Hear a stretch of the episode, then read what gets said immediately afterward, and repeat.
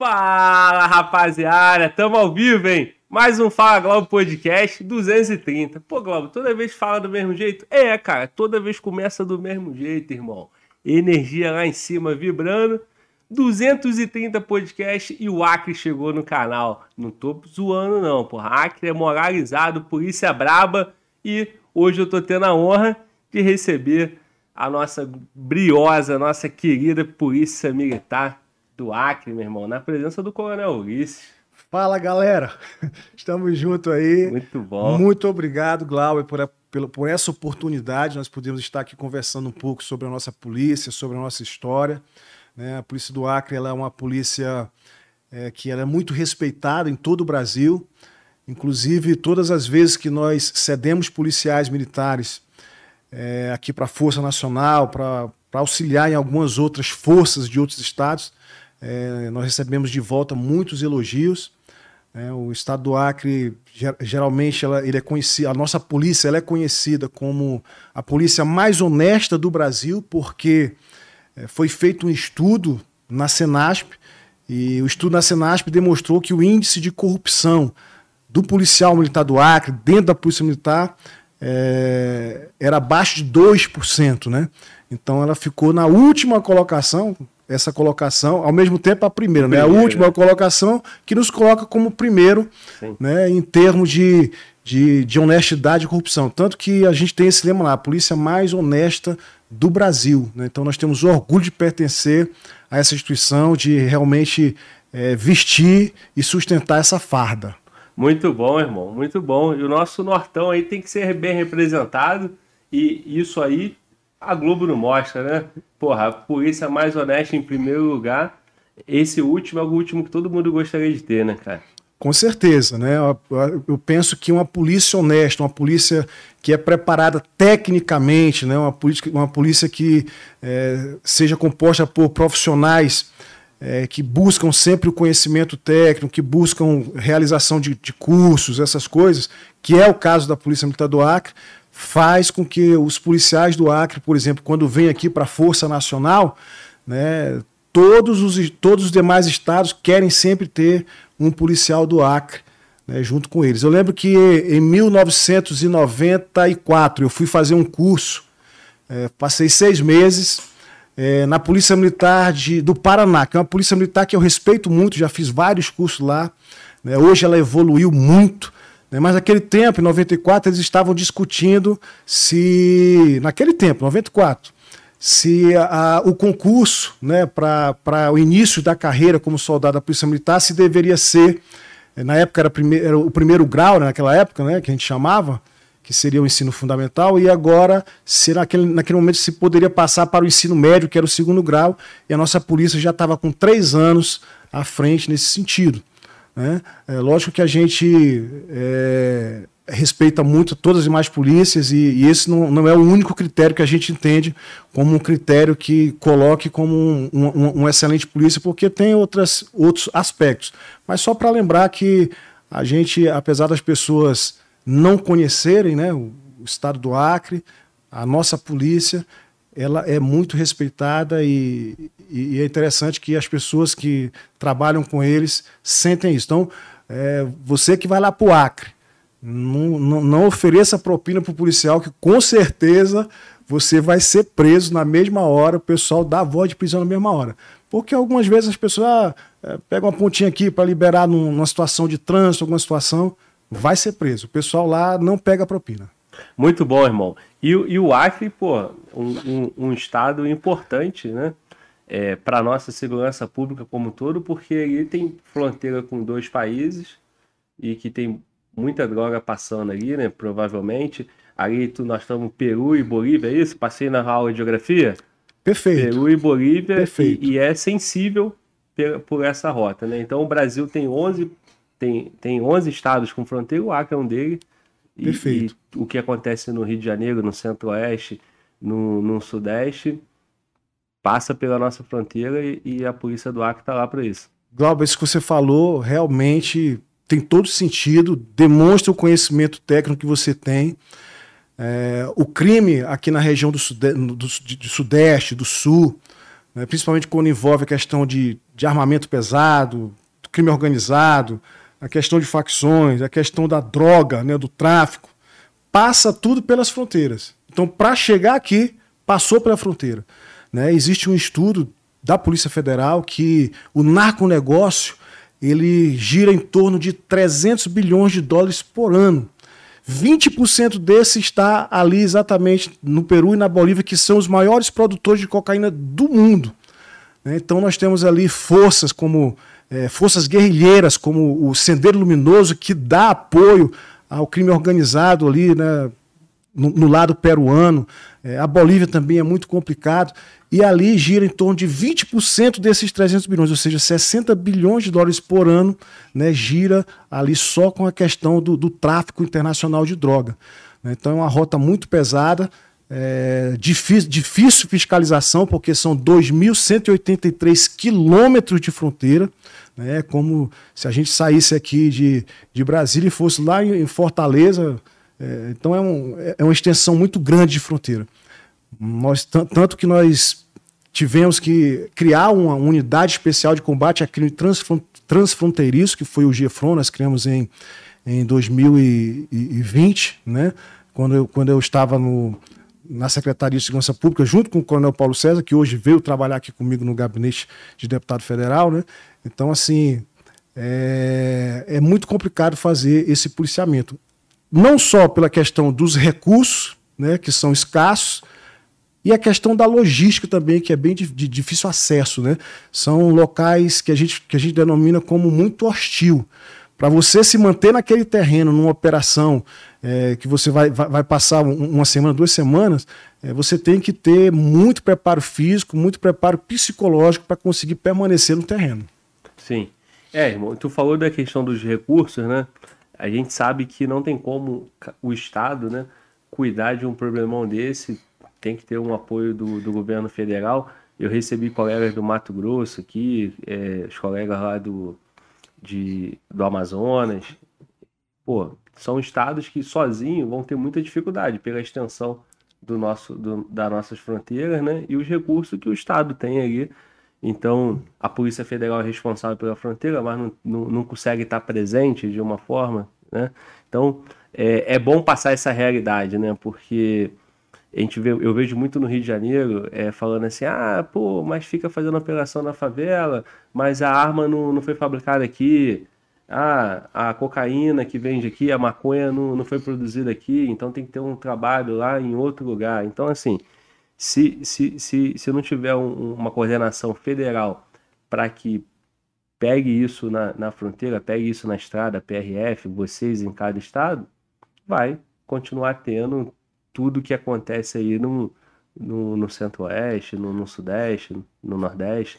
Falta de visão, né, de, de conhecimento técnico, porque é, se nós conseguimos fechar a fronteira, a gente diminui a criminalidade aqui na, no sudeste, no sul, né, nas, nas, zonas urbanas. Se nós fecharmos a fronteira, e fecharmos a fronteira é patrulhar, porque não existe possibilidade de fechar uma fronteira do tamanho que o Brasil possui. Mas se a gente consegue fazer o patrulhamento e nós tivéssemos o apoio do governo federal, porque algumas vezes nós não temos o apoio do governo federal.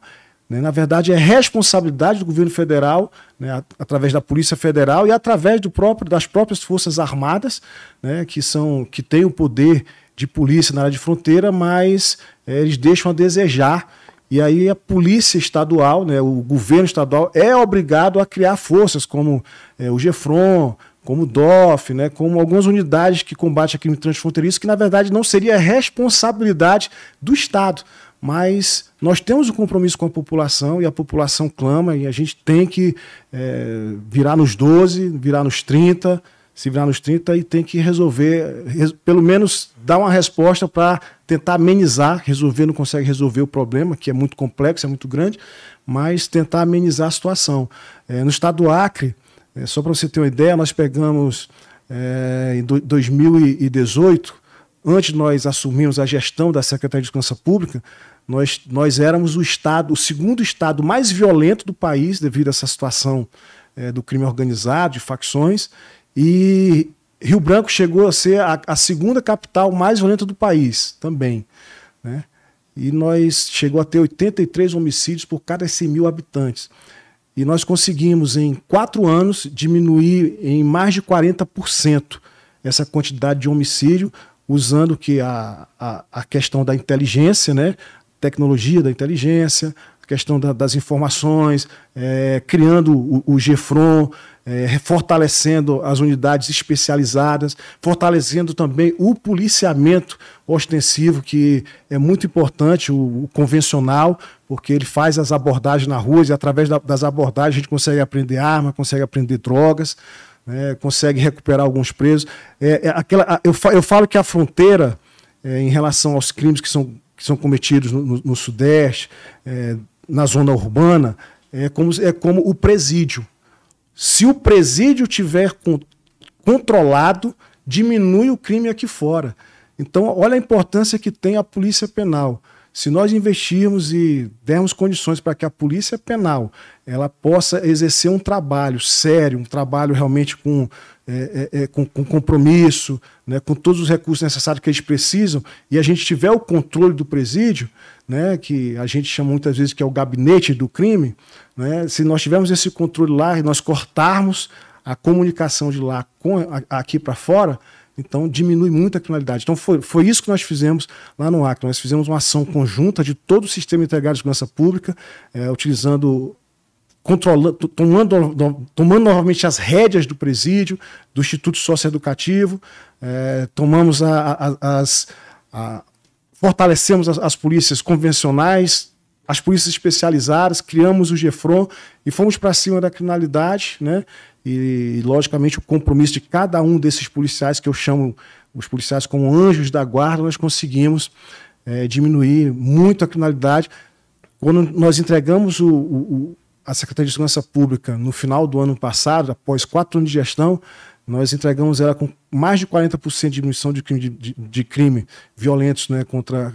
É, de, de homicídio né, contra a vida e também é, entregamos o nosso estado como sendo o estado que mais diminuiu a violência em todo o país. Foi o que teve o maior índice de diminuição de violência em todo o país. Foi, fomos até premiados né, pela Secretaria Nacional de Segurança Pública. E aí você dá destaque, tu entende que foi esse trabalho nas fronteiras e no presídio, né? Porque os presídios. Destaque é isso aí. Mas, assim, lógico que todo o sistema trabalhou muito. Sim. Mas esses dois pontos, do combate na fronteira e o controle dentro do presídio foi de primordial importância. Porque, assim, é, tá entrando muita droga. Vai gerar aquele comércio nas cidades, né? O cara vai ganhar dinheiro com isso, vai comprar arma e vai ter poder de territórios. Perfeito. O cara vai preso. Perfeito. As ordens que estão ali, tudo que movimenta aquilo, gera novamente um, uma violência entre eles, disputa de território. E a gente está assistindo isso há anos, né? É, um dos maiores problemas na fronteira é, são é, o roubo de carro, né, o roubo de moto, o roubo de gado, né, o abigeato.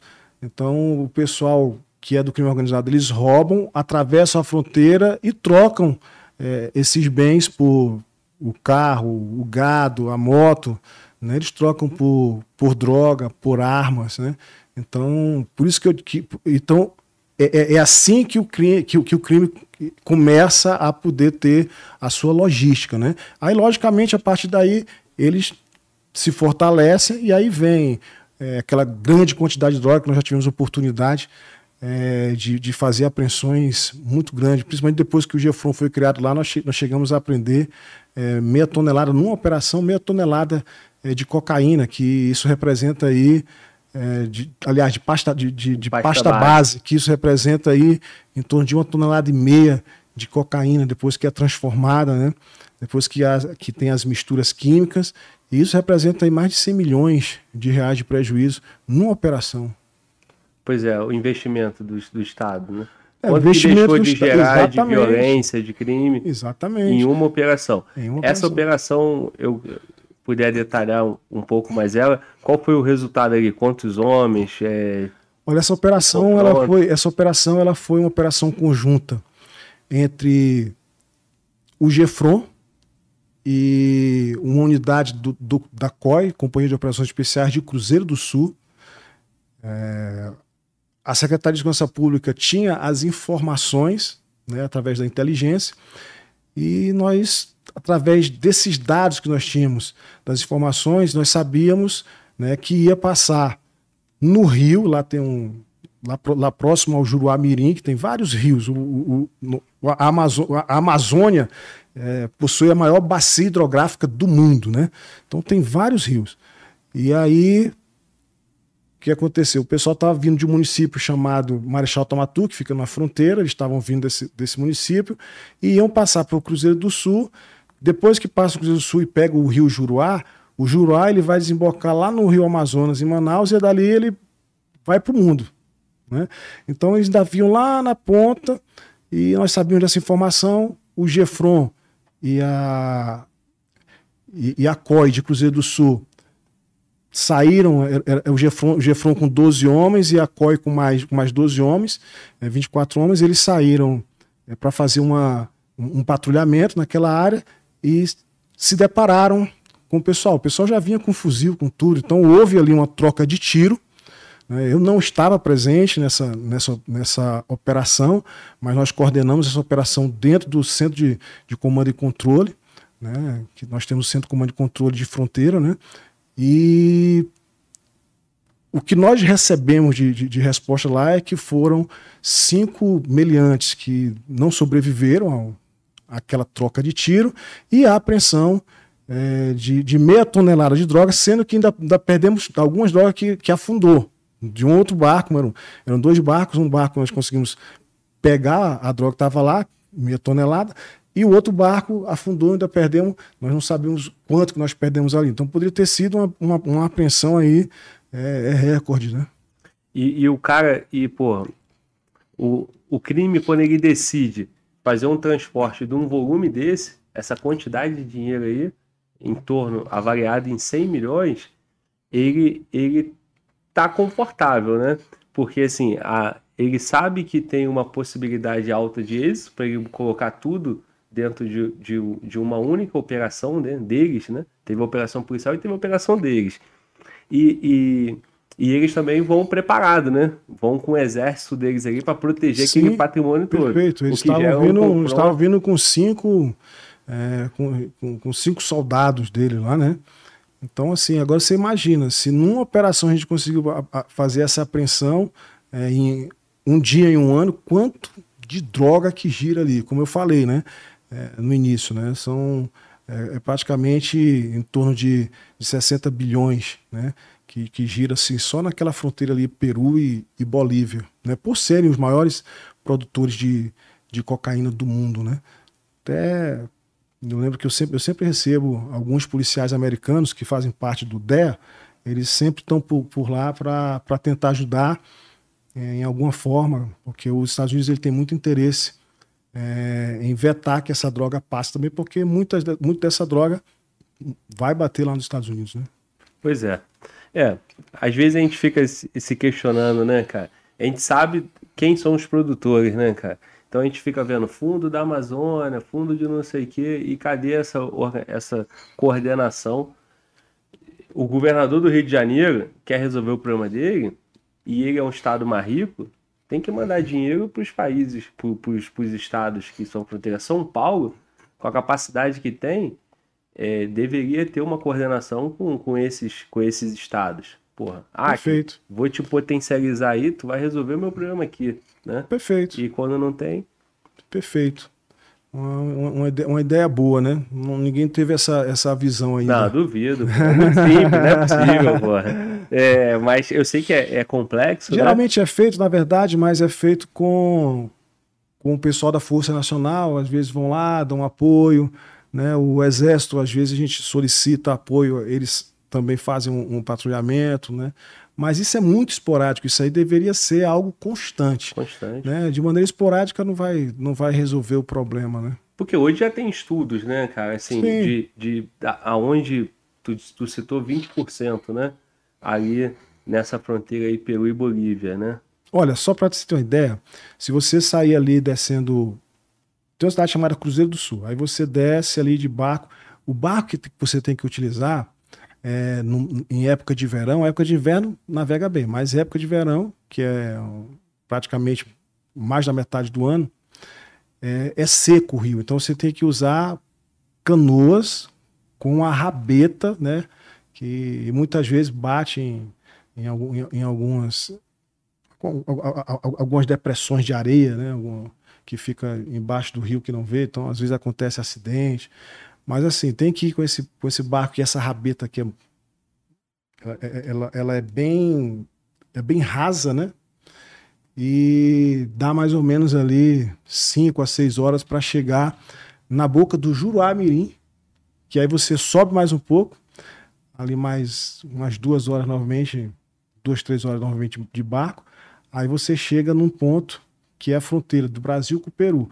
O lado peruano, a gente não tem como entrar lá, mas é lá naquele lado peruano que o pessoal da, da, das facções, do crime organizado, se escondem. Né? Tem um, um, um, quartel lá, na verdade, tem uma, um local, um campo de treinamento deles. Né? Eles fazem treinamento né? de, de, guerrilha, treinamento de tiro, né?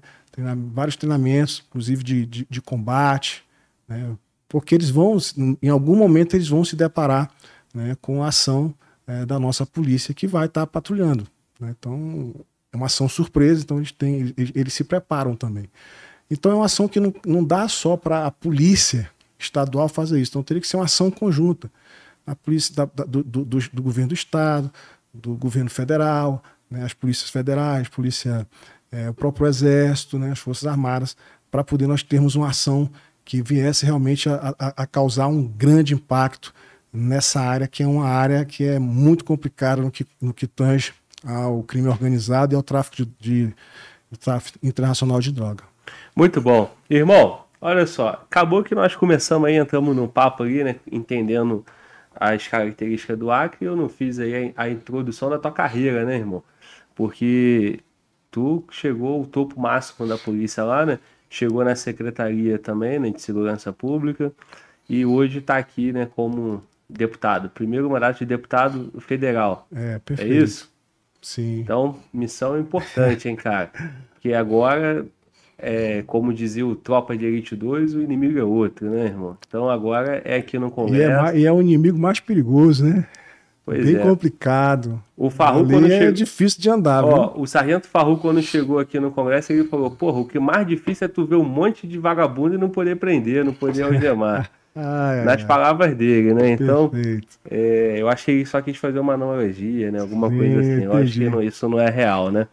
É, mas aí, meu irmão, nós estamos falando aí do Acre, o Acre tem a, a, tua, a tua região de selva, né? Então, é importante estar tá preparado para o terreno. E aí tu foi buscar o conhecimento, você que começou também a tua carreira no, no EB, né? Sim. E, e depois tu, tu fez o teu curso lá, fez o SIGS, sim. Guerreiro de Selva. Sim, sim. Excelente.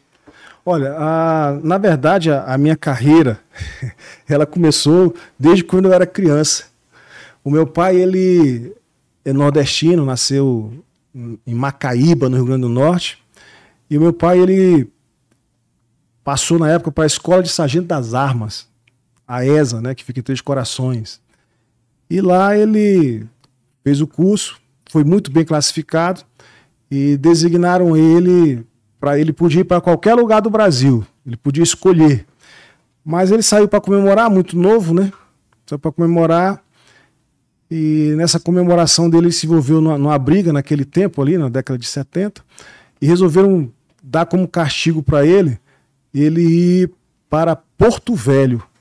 Ele era da arma de engenharia, então ele foi para Porto Velho, transferido para Porto Velho.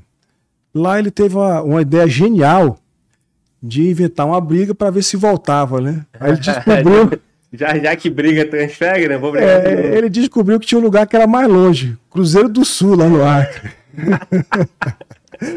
e aí ele chegou em Cruzeiro do Sul e lá ele conheceu a minha mãe, casou com a minha mãe, e eu nasci lá em Cruzeiro do Sul. Né? E quando eu tinha um ano, de, um ano e meio de idade, ele foi trans, finalmente ele conseguiu ser transferido para Natal, lá no Sede Becombe, fiquei lá até uns, uns cinco anos de idade. Depois ele foi para Manaus e depois é, nós fomos morar em, no Amazonas, voltamos para o Acre, foi uma peregrinação muito grande. Mas o meu pai, como ele era. Ele, ele tinha essa característica militar, então ele, ele já treinou. Né? Nós somos três irmãos, né? na verdade, um irmão meu irmão que é coronel da PM do Amazonas, coronel Alisson. Aí eu tenho uma irmã que é bioquímica. E eu e o meu irmão, o meu pai sempre tratou como se a gente já fosse militar naquela época. Então eu lembro que quando eu tinha nove anos de idade, antes dos nove anos de idade, toda vez que eu ia falar com ele, eu só podia falar com ele em posição de descansar, né, braço para trás, ou então sentido, fazer alguma coisa, paga 10 flexões, faz não sei quantos abdominal, não sei quantas barras, era assim. Eu lembro que com nove anos eu já, eu já fui obrigado com ele a correr com ele, no, era 10 quilômetros, eu tinha 9 anos de idade, 10 quilômetros. Eu lembro que foi bem ralada essa corrida. Porra, eu não tô correndo até hoje. Pois é, e eu fui bem ralado com 9 anos de idade, mas assim, a gente vai naquela né, garra, mas no outro dia eu não conseguia andar, eu não sentia as minhas pernas. Aí foi aquela briga dele com a minha mãe, né, você vai matar o menino tal. Disse, não, mas eu tô fazendo isso para ele, ele ser forte tal. E a minha vida foi assim, tanto eu como meu irmão, a gente sempre sofreu muito, né? Porque a gente já foi criado é, dentro do militarismo desde criança. E aí, quando eu ingressei no Exército com 17 anos, fui fazer o curso de formação de oficiais R2 da Arma de Infantaria de Selva, lá no primeiro BIS, em Manaus, eu lembro que no primeiro dia, logo após a aula, inaugural, eles já colocaram a gente num caminhão, levaram para uma base chamada Base Boina Verde, que fica próximo na estrada de Taquatiara. O pessoal aqui do Amazonas é, sabe o que eu estou falando. Né? E essa base Boina Verde era uma base muito. Era, ela era muito hostil. Né? E nós passamos 29 dias logo de cara. E eu vi assim a tristeza assim, na, no, no, no, semblante dos meus amigos, do pessoal que estava fazendo o curso. Era uma tristeza, era uma cara de choro. Os caras pareciam que queriam morrer. E eu, eu achava que eu estava no jardim da infância, que eu estava no meu habitat natural, porque eu até criticava, porque esses caras são muito mole, tá tudo tão normal, tão, tanto que eu conseguia, né? Eu, eu só contei isso para o meu instrutor-chefe no, no, encontro de 20 anos da nossa turma. É, na, na entrada da, da, da base, é, tinha um, um comérciozinho ali que vendia vendia Coca-Cola, vendia chocolate, vendia aqueles né, cheetos, essas coisas, né? De lá para nossa base dava 7 quilômetros. Então tinha um período que ele liberava para a gente, mais ou menos duas horas para gente, a gente dormir. Em vez de dormir essas duas horas, o que, que eu fazia? Eu pegava recurso do pessoal todinho, ia correndo lá e comprava comprava chocolate, comprava biscoito recheado, aquele negócio todo, e voltava para lá. O ministro rapaz, se eu soubesse, eu tinha lhe desligado. Mas eu fazia isso, né, pelo menos umas duas ou três vezes, durante aquela vez que nós ficamos lá de 29 dias. Né? É, e e foi muito interessante, né? A nossa turma era uma turma grande, formou menos da metade do que começou, né? E eu lembro que tinha um. Tinha um, aquele, os causos que a gente chama lá na, lá na selva, é os causos, né? Então nós tínhamos ali algumas pessoas que realmente começaram a se destacar, né? E se tornaram grandes, grandes militares, e outros que a gente viu que não davam, né? E que ficaram pelo meio do caminho. Né? Eu lembro que teve um que foi desligar logo no, no período básico, e ele era muito engraçado, porque eu acho que ele era nervoso. Né? O instrutor, lembro que tinha um instrutor que ele começou a dar a instrução do FAL. Você conhece o FAL, né? É o FAL, né? Pouco. Fuzil, fuzil, fuzil automático leve. E aí a gente tava lá e o, os instrutores percebem logo, né? O cara que é, que é bisonho, né? a gente chama de termo bisonho. Tá na cara, né? Tá na cara. Então ele pega, ele pegou assim, pessoal, como é o nome dessa arma aqui? Aí todo mundo falava assim, é FAL. E o que, é que significa FAL? Fuzil, armamento leve. O que é, que é isso aqui? Ele falou umas três vezes. Todo mundo é FAL. E o que, é que significa isso aqui? Fuzil, armamento leve. Aí olhou para ele, 07, seu bisonho maldito, o que, que é isso aqui? Ele ficou estatalado, sabe o que falava. Aí ele falou fuzil, aí o cara, ah, graças a Deus, armamento linear, pronto. Nesse dia, Nesse dia foi todo mundo dormir. Não, não dormimos, né? Foi todo mundo para um, um, um, riacho que tem lá, um garapé de água preta, aquela água preta que é gelada, principalmente de madrugada. Passamos ali mais ou menos de meia-noite até quatro horas da manhã, é, cantando o hino nacional, canção da infantaria, canção do exército, por causa dessa bisonhice desse rapaz. É, meu irmão. Sempre tem, né? Sempre tem. Agora, mas, a gente, mas a gente aprendeu muita coisa lá. A gente tinha a instrução de patrulha. Uma das instruções mais que eu, que eu mais gostei, que era a de AVOT, né? Não sei se você já ouviu falar na. Não, cara. A instrução de AVOT é, AVOT é, é a sigla de audição, né? A de audição, V de, de visão, né? O de olfato e T de tato. Então é, chama-se a VOT. O que acontece? Você entra é, num ambiente que é. Ele leva para um lugar que é totalmente muito escuro, muito escuro. Então ali a gente começa uma instrução é, para poder apurar os sentidos. Né? Então, audição, ele dá um tiro de, de 9mm. Olha, isso aqui é um tiro de 9mm. Dá um tiro de fuzil, 762, um tiro de 762. Né? Esse aqui, alguém está tá, tá pisando. Né? Então, você está vendo alguém se aproximando. Então, você vai, começa, por exemplo, na, na, na audição, né? você começa a, a distinguir. É, alguns, alguns barulhos que são diferentes. Na, na visão, você não, enxerga nada, você, mas você bota uma pessoa que está fumando cigarro lá longe. Então, ó, tem uma pessoa que está fumando cigarro. Para você identificar, às vezes, que numa, numa, infiltração, você vê um inimigo lá, o cara fumando cigarro, está dando bobeira. Então, você viu o cara acendeu uma lanterna. Né? Então, a VOT é para desenvolver né, os sentidos. Né?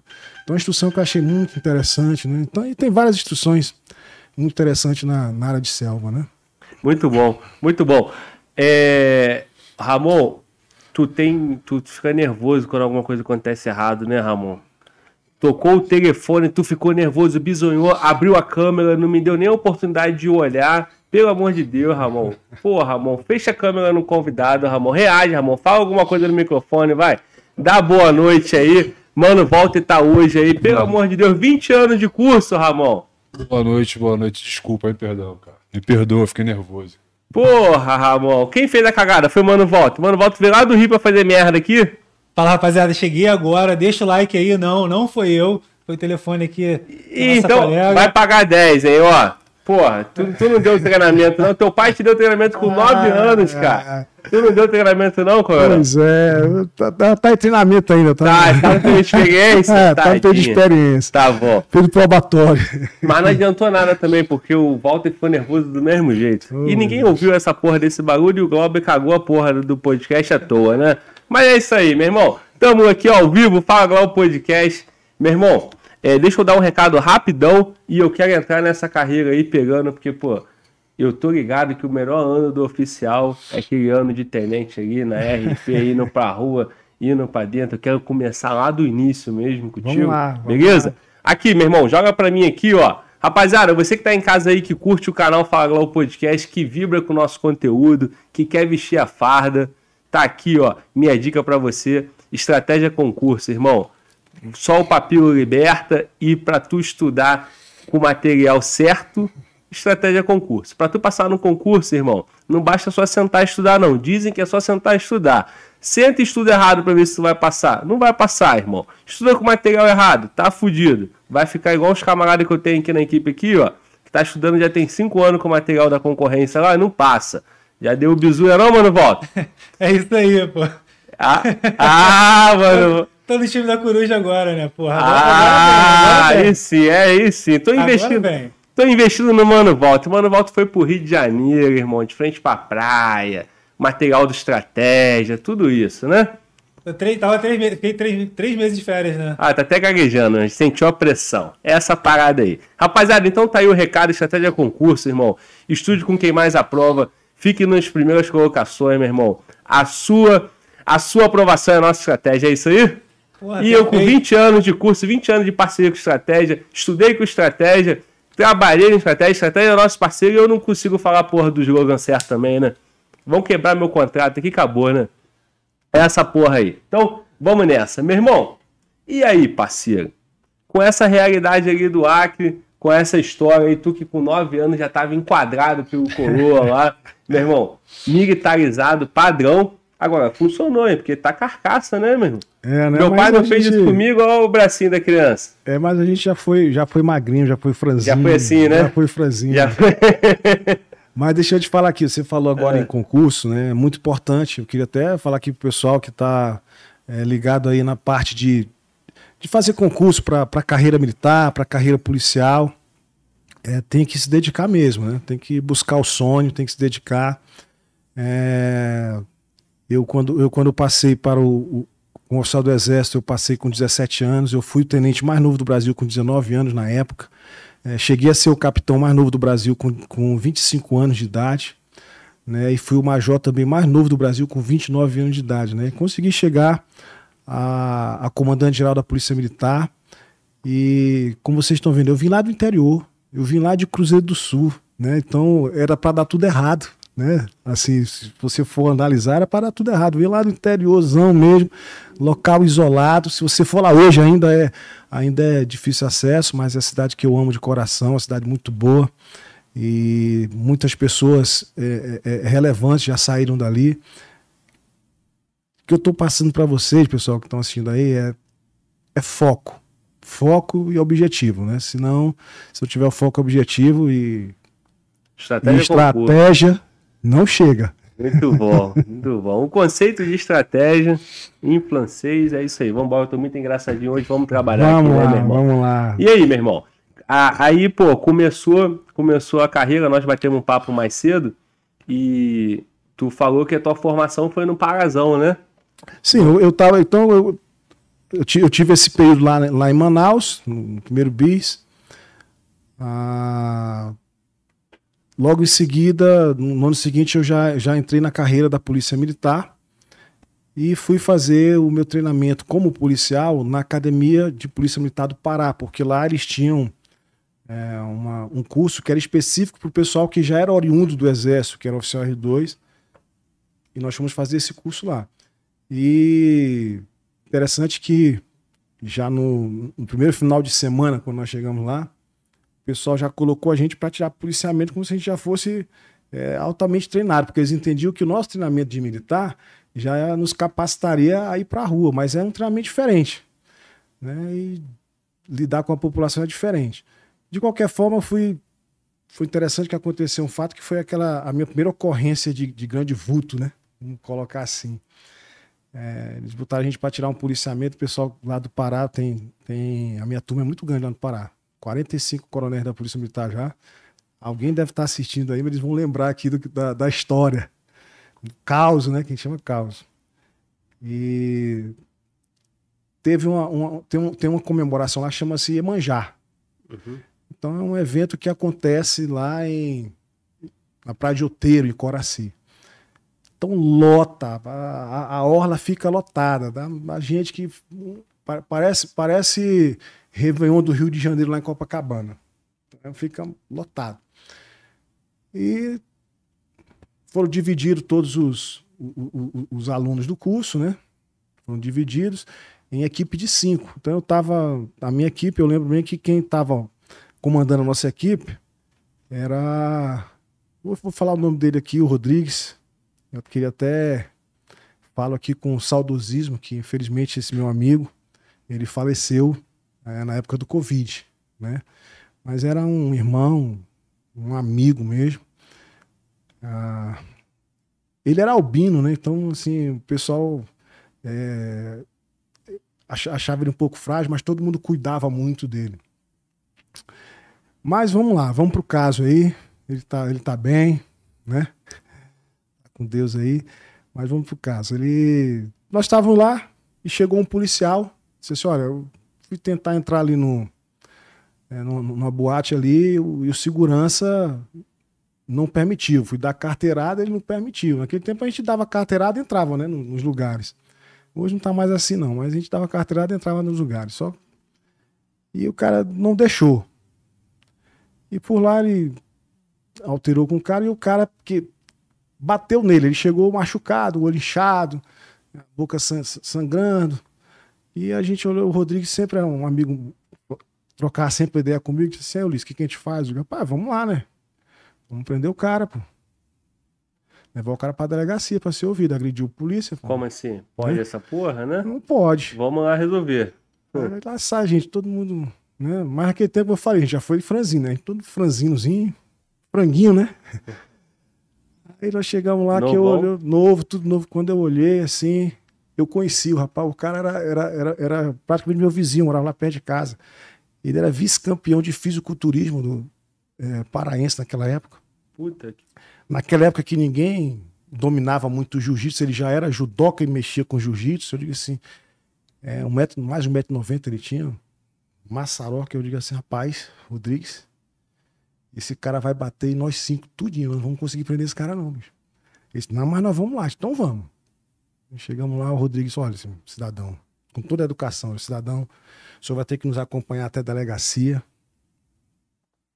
Que o senhor agrediu um policial, uma autoridade da lei. Aí ele olhou pra cara do Rodrigues e disse assim: Ô tenentezinho de merda, tu tá pensando que é tu que vai me levar preso, né? Aí o Rodrigues ficou todo sem jeito, olhou para mim, e aí eu disse assim, não leva mesmo não, Rodrigues. não leva não. Olha, vamos fazer o seguinte, Rodrigues, vamos ali. O pessoal do choque tá ali. A gente chama o pessoal do choque, tudo grande, pessoal do choque, tudo maçaroca, tudo preparado. Vem cá e prende o cara. Nossa primeira ocorrência, nós vamos passar vergonha apanhando aqui, chefe? Ele disse, é, vamos lá. Cheguei lá, era um, um, tenente que era amigo nosso também, que já tinha feito curso com a gente, a gente conhecia de outra época, que era... Que também Olha só, a gente vai contar essa história e vai lembrar que também faleceu no Covid. Que merda. Tenente Guerra. O nome dele é Guerra, Tenente Guerra.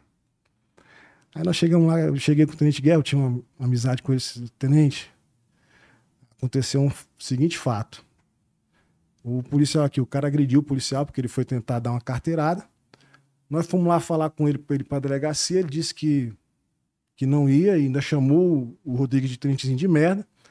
E eu disse que ia chamar o choque, ele disse que nem o choque levava ele. Já mexeu no ego do Choqueano, né? Muito bom. Muito eu falei isso, se ele falou isso, falou, não falou, pessoal? Falou. tá bom. Ele olhou assim, assim, equipa. Quando ele falou equipe, é 15 cara, escudo, capacete, cacetete, BP60. Já ouviu falar o BP60? Uhum. Bastão perseguidor 60 centímetros. Aí saiu, aí foram lá. E a gente atrás. Agora, quero ver se esse cara vai chamar alguém de merda aqui ainda. Quando chegou lá, aí o, o Guerra, e o Guerra era maceta também. O Guerra chegou assim, ficou, mas chegou perto dele e ficou pequeno. Aí ele olhou assim e disse assim: o senhor, o senhor vai querer. O senhor agrediu o policial, desacatou o, o aspirante, e o senhor vai ser conduzido para o senhor vai querer por bem ou por mal. Aí o cara, na maior naturalidade, disse: por mal. Iemanjá, acho que ele tava bem demoniado, aquele cão. Rapaz, eu só vi quando o Guerra virou assim, com o cacetete, e deu. Pá, mas quebrou o cacetete na cabeça dele. Tu pensa que o cara caiu? Pelo amor de Deus, se agarrou com guerra, já foi aquele pessoal. Eu só vi era escudo voando, capacete voando. Teve policial que perdeu a arma nessa, nessa ocorrência, mas conseguiram prender o cara. Conseguiu. Algemaram, o cara todo ensanguentado, cara, ninguém via a cara dele, mas conseguiram levar. O grandão. Conseguiram. Né? E eu olhar, eu olhar pro, pro Rodrigues, Rodrigues, tá vendo porque eu te disse que tinha que ser o choque? Não dá para ser não. A, a, o pessoal é, é, preparado. Então essa foi a nossa primeira ocorrência. E o, policial. o choque estava em 15, né? Tava em 15. Vocês aí em cinco aspirantes, Com né? certeza, começando, começando ali, né? Então essa, assim, foi, essa foi a nossa experiência da, da, nossa primeira ocorrência policial. Mas a gente vai, vai evoluindo, né? Tinha taser? Não tinha. Não existia, época. nessa época não existia taser. Nessa época não existia aquele spray. Quer dizer, existia, existia. Mas não tinha. Mas não tinha. A polícia não tinha recurso para isso. A gente, quando ia utilizar naquele tempo o gás lacrimogênico, era aquela da ampola ainda. Não sei se você chegou a ver. Não. Era uma da ampolazinha que tinha ampola com gás aqui, a gente jogava no chão, quando quebrava, né? É, é, é, é, evaporava aquilo ali, mas também era bem forte. Tinha o mesmo efeito que tem hoje né, um, um, um, spray, né? Então, assim, a gente não tinha aquilo ali. Mas não era e, não, não dava, né? é, e não, e não dava para jogar, não que jogasse ali, porque era na beira da praia, como é que ia quebrar na beira da praia? Se quebrasse na mão, né? a gente não carregava isso aí naquele tempo, a gente só utilizava isso aí realmente para controle de, de, de presídio, né? Tinha alguma rebelião, a gente utilizava, inclusive depois eu posso falar que foi também uma situação dessa que nós. A, a minha primeira intervenção em presídio, nós utilizamos esse, essas ampolas, acabamos, a, conseguimos repor, é, repor a ordem utilizando essas ampolas. Né? Mas essa foi a nossa primeira ocorrência né, como, como policial. Pegou logo um bebezinho, uma pois é. tora. É. E o pior não foi isso. Frente. O pior não foi isso. Foi, é. Passou umas duas semanas, eu vinha de casa sozinho. E encontrou com o vizinho. Que eu olhei lá, lá vinha ele lá, eu virei o rosto pro outro lado aqui, disfarcei, não é comigo, ainda bem que ele não me conheceu. é, irmão, o polícia tem que ter consciência também, né? Tem. Tem que Porque- ter consciência. Né? Tem, tem Tem que hora ter que dá e hora que não dá, hora que tem que chamar o reforço, né? Sim, sim. A gente, a gente ali. Aliás, né, é, é muito interessante. Eu tenho visto hoje, eu tenho visto assim muitas guarnições de polícia. Inclusive eu sou contra, né? Tirando o serviço em dupla, né? Não sei se você já percebeu, a viatura, Comum. o motorista com, com o patrulheiro. RP, né? Exatamente. O, o que não é o ideal, né? O ideal é que pelo menos sejam, sejam três, né? E se for um- uma unidade tática, pelo menos quatro. Né? Esse, esse é o ideal. É, então eu tenho visto que exatamente por essa, essa deficiência numérica, né? é, muitas vezes ele está numa ocorrência, né, fazendo uma abordagem, e lá vem o pessoal interferir na, abo- na abordagem. Pessoas que não têm nada a ver, não tem nada a ver com a, com a ocorrência, interferem na abordagem, colocam em risco a sua própria vida, a vida do policial, a vida da pessoa que, que era para ser conduzida. né? Inclusive, é, acabei de, de protocolar hoje, protocolei hoje, é, uma, uma PL lá na, na Câmara Federal, exatamente a respeito disso, para responsabilizar aquelas pessoas que não têm nada a ver, mas que interferem na ação policial, porque isso coloca em risco a vida do policial, deles e também da, da outra pessoa. né? Nós não temos uma, uma, uma tipificação nesse sentido, nós resolvemos apresentar né, uma, an- antes que se agrave, porque nós já tivemos situações que, inclusive, lá no Pará, não sei se se você chegou a ver, né, o pessoal interviu lá e uma turba que não tinha nada a ver com a situação é, é, é, é, é, foram muito para cima do policial, o policial foi obrigado a, a atirar, né? E, me parece até que, que, que houve uma letalidade nessa ocorrência, né? Como essa, existem tantas outras. Sim, teve no Mato Grosso. E, e assim, essa dupla, né? O cara tá na RP, aí o, tu tem que anotar, tem que fazer o levantamento da documentação. De alguma forma, fica só um polícia com, com o agressor ali, com o cara que tá alterando, e ainda vem os, os, os populares, né? Que, que fica ali instigando, né? Instigando, filmando. Ah, pra que isso e tal. E, e aí, pô, o polícia não tem, um- num primeiro momento, uma, uma agressão letal, aí tem que escalar tudo aquilo ali, às vezes não dá tempo de escalar, né? Perfeito. Tem que sair do, do nível 1 pro nível 5 direto, né? Perfeito. Infelizmente. E aí a gente sabe que às vezes ali é trabalhador, é gente que não tá envolvido com crime, mas tá exaltado e vai colocar a vida do polícia em risco, né? Perfeito. É, a gente tá, tá passando por esse momento. Acho que isso aí, de fato, tem que ser feito alguma coisa, porque gente dando na cara do polícia, gente desrespeitando a ação. Exatamente. Aonde nós vamos chegar, né? Exatamente. Um dia desse eu vi também uma situação dessa, que o polícia estava na ocorrência, a mulher chegou e deu um, um- um tapa no policial. Ou seja, isso é, no meu entendimento, não, não chega a caracterizar um desacato, nem desobediência, né? Então não existe uma tipicidade para isso. Então nós estamos criando realmente essa, essa tipificação que é a pessoa interferir né, diretamente ou indiretamente na ação eh, policial, na abordagem policial, né, em operação policial. Isso às vezes pode acontecer até numa situação de simples, né, de trânsito, né, e o policial tá, tá tratando com outro aqui, chega o terceiro que não tem nada a ver e, se mete na, na, na ocorrência, né, então a gente tem que eh, responsabilizar essas pessoas que no final das contas colocam em risco a, toda a guarnição, inclusive a própria vida dela. Muito bom. É, e, e esse trabalho de RP, irmão? É, é, é uma realidade, né? No Brasil todo, dupla. Dois caras na viatura Sim, e, e rodando aí, e aí vai pegando essas ocorrências, né? E é tudo surpresa, né? Sim, tu tá vendo roubo, surpresa, tá né? vendo uma situação, um sequestro, e esse cara que é o primeiro a chegar. Como é que foi o teu, o teu início ali comandando é, quando, quando eu companhia? Quando, quando eu saí do Pará, que fui pa- diretamente para o Acre, já eu já cheguei lá no Acre para comandar a companhia de RP. Então nós tivemos uma, uma experiência boa na companhia de RP. Né? E, e o serviço de RP é um serviço, é- é uma escola. Né? Você aprende ali coisas que, que só, só aprende ali. Em nenhum outro lugar você vai ter as experiências é, de maturidade policial. Então todo policial ele deveria é, passar na, no rádio patrulhamento. né? são ocorrências diversas, desde ocorrências simples que você vai atender de uma, é, de uma via de fato, né? até ocorrências né, mais graves, como homicídio, latrocínio, né, passa por violência doméstica, enfim. Então ali você, você aprende a gerenciar crises, né? E aprende também a, um pouco da psicologia e de como lidar com as pessoas.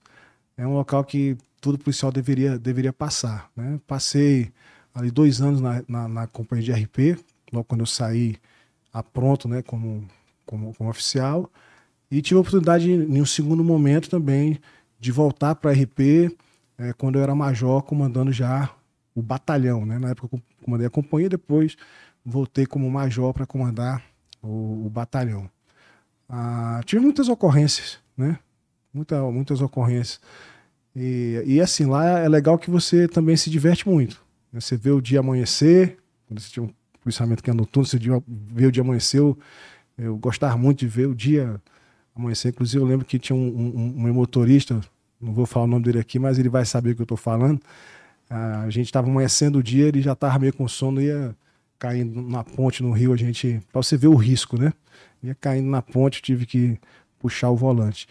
Ah, nessas ocorrências de, de rádio patrulhamento, é, são muitas, né? Fica até difícil aqui eu, eu, eu, eu falar de, de, alguma específica, mas eu lembro que é, tem um caso bem engraçado que eu ia passando, a gente ia passando e eu vi, na, eu vi um cara num carro muito, né? O cara, o cara tava lá no carro, a gente parou, olhou, né? E fizemos aquela, aquela abordagem e aconteceu exatamente, aconteceu exatamente o que eu falei aqui da interferência. Essa interferência já não é de agora, é de muito tempo. Ela só tem evoluído. Por quê? Porque não foi criada nenhuma legislação para brecar isso. Né? Então a gente teve que. Eu, eu lembro que houve muita gente machucada nessa, nessa ocorrência. E ela foi num, num posto de gasolina. Né? Então, essa ocorrência, ela me deu uma, uma, experiência de que, de que nós devemos. Aí é quando eu digo, tem que ter mais de dois policiais, porque um policial ficou um pouco afastado, e eu lembro que quando a gente estava afastado, eu e o outro policial estávamos na ocorrência e chegou uma outra pessoa do nada, do nada, que vinha já com uma perna manca para acertar um dos dois. E quem evitou foi o terceiro policial que conseguiu tomar a perna manca.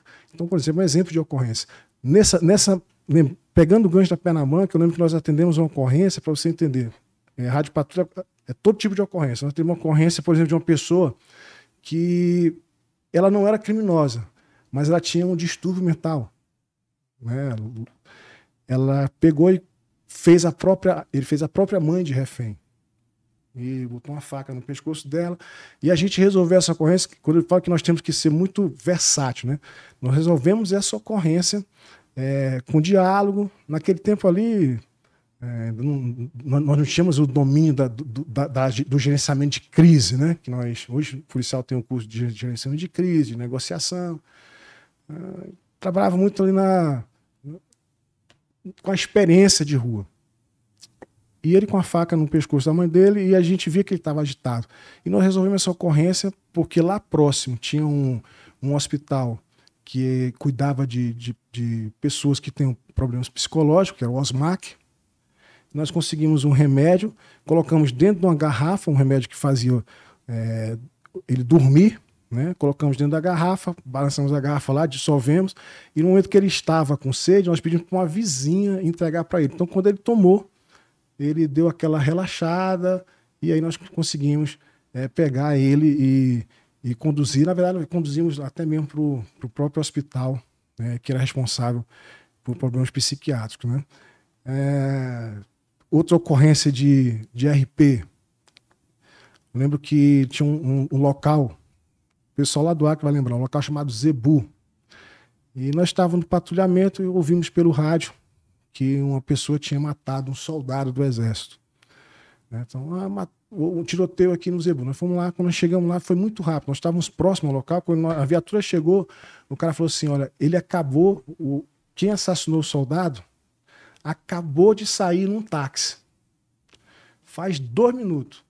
Nós não tínhamos visto, visto o táxi, mas o faro, né? Vamos, vamos, vamos seguir. Para que lado ele dobrou? Ah, dobrou ali, nós saímos atrás. E conseguimos identificar um táxi que estava muito veloz. E colamos. E realmente era o táxi onde ele estava. Então, a gente, naquela perseguição toda, ele foi para uma área que era de matagal mesmo, muito grande. Naquele matagal, hora, um determinado momento, o táxi parou, ele saiu na, na correria para dentro do mato e a gente saiu, né? Três policiais né, de RP, saímos lá, fizemos um, um, um mini cerco ali, pedimos reforço, mas antes que chegasse o reforço, é, nós conseguimos cercar ele, mas ele atirou é, num, num policial, né? Na verdade, no, no, no, patrulheiro, e o motorista que estava mais próximo conseguiu é, atingir a perna dele. Então, são várias ocorrências né, que você se depara na, na questão da RP. Então, RP foi isso. E da RP, é, essas experiências que nós tivemos, passamos dois anos ali, são, são muitas aqui, é, nós fomos. Houve uma onda, começou a crescer uma onda de crimes lá no Acre, né, de roubo, de assaltos, e o comandante-geral que assumiu naquela época resolveu criar a Companhia de Operações Especiais, que era a COI. E aí ele, dentre as pessoas que foram escolhidas para criar essa, essa Companhia de Operações Especiais, que hoje é, se tornou no BOP, no Batalhão de Operações Especiais, foi, na época eram três tenentes e um capitão. Foi eu, na época era segundo tenente, o coronel Paulo César, que você chegou a conhecer, Sim. que foi era primeiro tenente na época, o coronel Júlio César, e na época um capitão, o capitão Mendes. Então nós fomos lá, nós somos como responsável para fazer um, uma seleção e durante o mês e 15 dias fazer um curso para que essas pessoas pudessem estar preparadas para começar a atuar é, naquilo que nós chamamos de, de núcleo né, de, de operações especiais. E aí começa essa, essa evolução, né? Que depois é, trans, transforma no Batalhão de Operações Especiais, né, no BOP. E aí começa a fazer um policiamento mais é, seletivo, né, de acordo com a criminalidade. O BOP lá atua mais, faz, faz, tem essa atuação urbana ou fica mais na questão do gerenciamento de crise? Como é que é a atuação do BOP lá no Acre? Olha, o BOP lá no Acre, ele é composto por, pela Companhia de, de Operações Especiais, ainda existe, né? Sim. Ela só, só vai em ações realmente de, de, de, de alta complexidade, refém, alguma situação que é na selva, porque a selva exige um treinamento específico para você sobreviver lá. Então, é, se é uma operação onde o meliante é, cometeu algum delito grave, se homiziou na selva e nós precisamos capturar ele de qualquer jeito, então eles vão atuar é, nessa área, né? Aí tem o, o, o canil, né, que é, é uma unidade que que é, que é interessante porque é responsável, os cães são responsáveis para farejar ali muita droga, né? Que a gente aprende. É, é primordial ali. Aí tem a, o pessoal de força tática, né? Que na verdade lá é, tem, tem, tem, o pessoal de moto e de, e de veículo. O pessoal de moto é o giro, né? É o giro. E tem o pessoal de veículo, né? Que, que é a Rocan. Então, o pessoal eles trabalham nessa o, hoje o BOP é composto por essas quatro unidades. Então, tá tudo dentro do BOP, então, tudo né? Então eles trabalham, então eles, trabalham é, um, uma parte trabalha em situações específicas outra e outra trabalha no, no patrulhamento. Né? O giro é um policiamento fenomenal, né? todos de moto, né? Porque o giro hoje ele, ele consegue ter uma rapidez muito maior para chegar em determinadas ocorrências, principalmente em, em horários de pico. Né? Então o BOP hoje ele trabalha dessa maneira lá no estado do Acre. Muito bom. Meu irmão, é, tu falou dessa parte de mata, né? Parte de selva. Você fez o curso lá no Centro de Instrução de Guerra na Selva, certo? Lá no SIGS. E, e aí, pegando essa parte do curso e essa parte da realidade ali de vocês, é, da mata, da selva, o que que tu tem aí para contar para gente de experiência ali dentro do mato? Porque eu sei que quando entra pro mato, a gente não vai sabe mais quando volta, né? Não, não. Eu tenho uma, tem uma ocorrência da minha época de COI que marcou a minha vida por por toda a minha vida ela vai, ela vai ser marcante, né? Primeiro pelo o fato com, como se deu e pela dificuldade é, dessa ocorrência. Então, nesse, nesse, nesse tempo, eu tinha, eu tinha até saído da COI, eu estava na época na corregedoria, E o comandante-geral que tinha assumido, ele não gostava é, do modus operandi da, da Companhia de Operações Especiais, porque a Companhia de Operações Especiais naquele, naquele tempo, ela, ela realmente usa, usava muita força, né? E tinha muitos confrontos, enfim. Ele não gostava da atuação, tanto que quando ele, assumiu o comando geral, a gente, todos os, os, os componentes ali da COIRA, ele, ele mandou tudo para funções administrativas naquela época.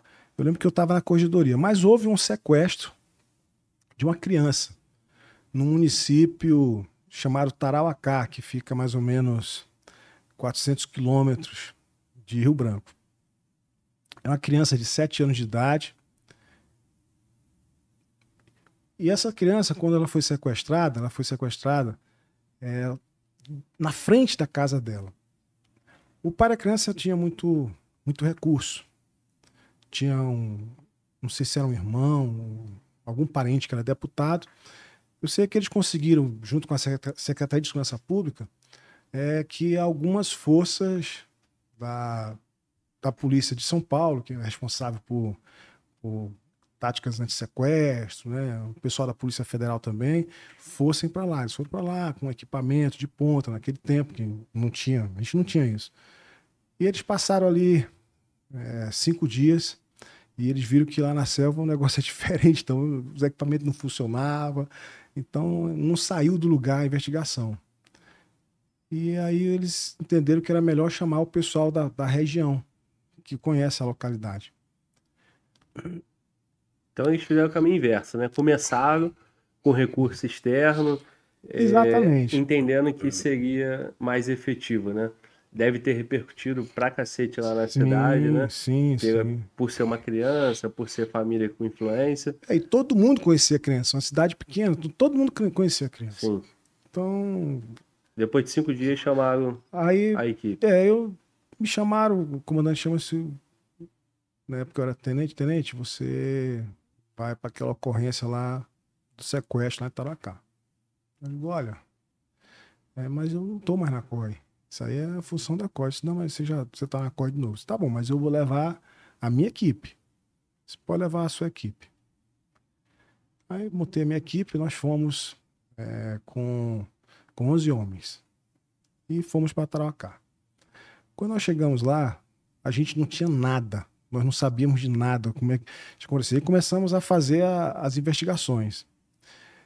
E aí chegou dois policiais federais que eram de lá também e passou a compor a, a equipe, né? Então, eles ficavam mais na parte de investigação, de, de informação, nos ajudavam, e a gente ficava na parte operacional mesmo. Eu lembro que depois a gente bater muita cabeça, a, a gente fez, a gente só, vamos, vamos, vamos refazer o, o local do crime? Vamos. A criança foi pega aqui na, na frente da, da casa do pai. E o que, que aconteceu aqui? Aí ele saiu, o cara foi numa moto. Ele saiu numa moto. E o que aconteceu? Ah, um monte de gente começou a seguir ele, ele foi para a beira do rio. Mas o pessoal seguiu como? Aí nós descobrimos que uma pessoa, né, na hora que aconteceu, uma pessoa levou informação na rádio e tinha um policial lá que não era tão experiente, ele jogou na rádio a seguinte informação: Olha, sequestraram o, o garoto tal, filho de fulano de tal. É, conclama a, a, sociedade para que a gente é, vá atrás dele. Ele foi, aí deu a direção. Ou seja, a cidade todinha saiu de moto, de bicicleta, todo mundo atrás do, do, do meliante, né, do sequestrador. E a gente, mas não conseguiram êxito. Chegava na beira do rio, é, acabava a trilha da moto e a gente, só deve ter devia ter uma canoa aqui, um barco, ele levou e a gente lá embaixo no rio é, pessoas que ficavam na beira do rio para saber se tinha passado uma moto, um carro. Subimos também para ver se ninguém não, ninguém, não passava nada aquilo. E eu disse, rapaz, a gente tem que descobrir. Aí deu aquela luz. Rapaz, vamos jogar uma tarrafa, sabe o que é tarrafa? De pescaria, aquela Sim, rede de pescaria? Sim, sim. Vamos jogar uma tarrafa aqui, cara. Nós jogamos a tarrafa, a moto tava lá. Quando a gente puxou a tarrafa, a tarrafa veio a moto. Aí a moto, aí pegamos pela placa, mo- essa moto tinha sido roubada numa outra, num outro município, também pequeno, que era o município eu nasci, Cruzeiro do Sul, que fica a 200 quilômetros. de Tarauacá. Essa moto foi roubada em Tarauacá. Aí tentamos, entramos em comunicação com o pessoal lá. Disse, não, foi, foi dado queixa dessa moto aí. Inclusive, foi dado queixa e, e, e quem roubou essa moto foi fulano de tal. Deram o nome. Cidade pequena, né? Deram o nome. Sim. Eu digo, vamos para Tarauacá. Pegamos. Isso aí já tava em qual dia, irmão? Assim, Isso aí já era o terceiro dia que nós vocês. tínhamos chegado. Nosso terceiro dia de lá. deles, três de vocês já tava oito, Oito dias, Do, do menino sequestrado. Uma Vamos. criança de sete anos. É, vamos, vamos para vamos para Tarauacá. Vamos para Tarauacá, deixamos, conseguimos uma Toyota Bandeirante. Não sei se você conhece que é a Toyota Bandeirante. Sim. E deixamos cinco na cidade ainda para fazer alguma- algumas buscas, operações, alguma, alguma informação que fosse necessária. E saímos nessa de Tarauacá para lá. Não, a, a estrada não, não, era, não era. Era estrada de chão, muito buraco e tal. Só para você ter uma ideia, nós saímos de lá meia-noite, nós conseguimos chegar em Cruzeiro do Sul 10 horas da, da manhã. 10 horas de carro para fazer 200 quilômetros. Não tem estrada, estrutura, é outra realidade. Chegamos lá em Cruzeiro do Sul, conseguimos fazer o, o corre lá, é, descobrimos quem era o cara, conseguimos uma foto dele. né, conseguimos uma foto dele, porque disseram, ah, fulano de tal, a gente foi na casa, aí a mãe, não, mas ele, ele não vem aqui, então nós conseguimos uma foto dele. Aí começamos a ter alguma informação dessa, dessa ocorrência. Essa ocorrência é longa, viu?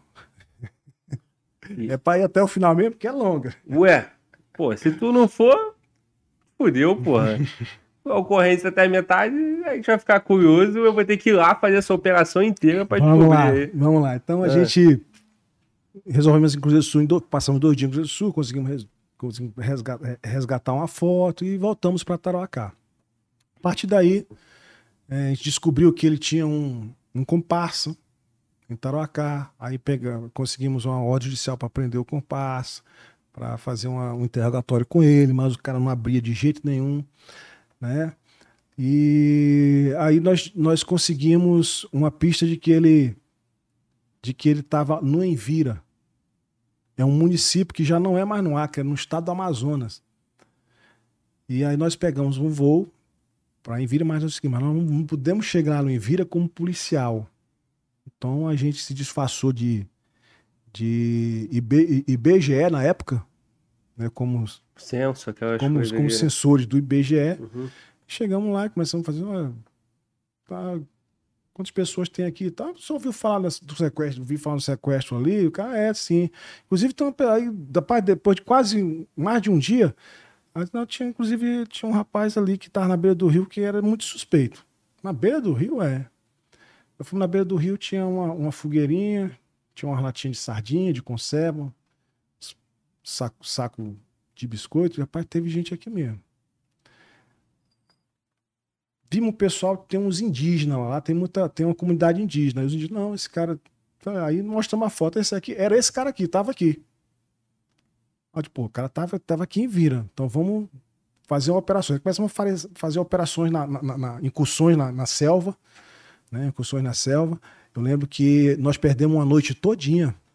Nós perdemos uma noite todinha, porque é, teve uma noite que eu já era, já era- já era fim de tarde e nós passamos no local que tinha uma casa de caba. Sabe o que é caba, né? Não, É, é, é, é- é como se for- é um- é como se fosse abelha, né? Que ferra. E eu peguei uma, uma pisa de caba e eu passei a noite com febre. E aí a gente ficou no meio da mata mesmo lá, eu tentando me recuperar. Noite todinha de febre. Aí no outro dia, durante o negócio. durante o negócio, não dava pra voltar pra, pra cidade. A gente tava no meio da mata, não dava. Então passamos a noite todinha lá, o pessoal segurando a onda pra poder eu me recuperar da febre. No outro dia eu já tava, já tava melhor da- das ferradas de cabo. Vamos agora continuar a operação. Continuamos a operação. É, essa operação aí, o que, que aconteceu depois? Nós conseguimos, nós conseguimos falar com um índio, o índio, um índio detectou que ele tinha descido o rio de canoa, remando. Só que quem conhece a região, ele- ele- a próxima cidade de Envira ali, ele remando, seria Erunepé. Erunepé. E eu digo assim, ó, vamos mandar um- uma dupla para Erunepé. Mandamos a dupla para Erunepé. E ficamos fazendo operações lá no Envira. O pessoal detecta no INEPE que, que tinha um cara também na cidade suspeito que é, na, na no mesmo modus operandi, lá na beira do rio, tinha as latinhas de conserva, aquele negócio todo. Vamos, então vamos todo mundo para Irunepé. Isso era já o 15 dia. 15 E nisso nem notícia do cativeiro, nada. Nada. Nada. 15 dia. Vamos para Irunepé. Chegamos em Irunepé, na verdade, nós chegamos no, no, no, no Irunepé no 14 dia. E aí começamos a seguir o rastro dele, né? Lá, lá, lá na beira do rio. É, ele já tinha fugido. E por acaso, por acaso, a gente, a gente deixou as fotos, espalhamos algumas fotos. E alguém, no dia seguinte, pela manhã, só ali, pa- o, o- esse- alguém deu informação. O cara da foto passou agora para o aeroporto. Vamos para o aeroporto. Chegando no aeroporto, ele estava embarcando dentro do avião. Aí prendemos ele. Então foi 15 dias de operações para a gente prender o cara. Nisso, a guarnição que estava lá em Tarauacá conseguiu prender o outro comparsa dele, que tinha a ver. E aí nós passamos ali depois ali mais uns, uns três dias interrogatório com, com os dois e ninguém abria, ninguém abria, ninguém abria. Ninguém falava nada, nenhum dos dois falava nada. E por último, o que que a gente fez? A gente né, fez até um negócio que é muito errado, mas nós fizemos uma simulação, juntamos os dois, fizemos uma simulação de que, de que um é, é, é, teria morrido, né? E aí o outro resolveu confessar. Não, eu confesso, o menino foi morto no primeiro dia. No primeiro dia. É, aí pegou, né? E ele arrastou esse tempo todo, ele tava negociando com a família. E negociava, foi- chegava, um chegava, não, que- e chegava, chegava cartas, bilhetes, pedindo 5 milhões de, de reais de, de, de, é, de resgate, né?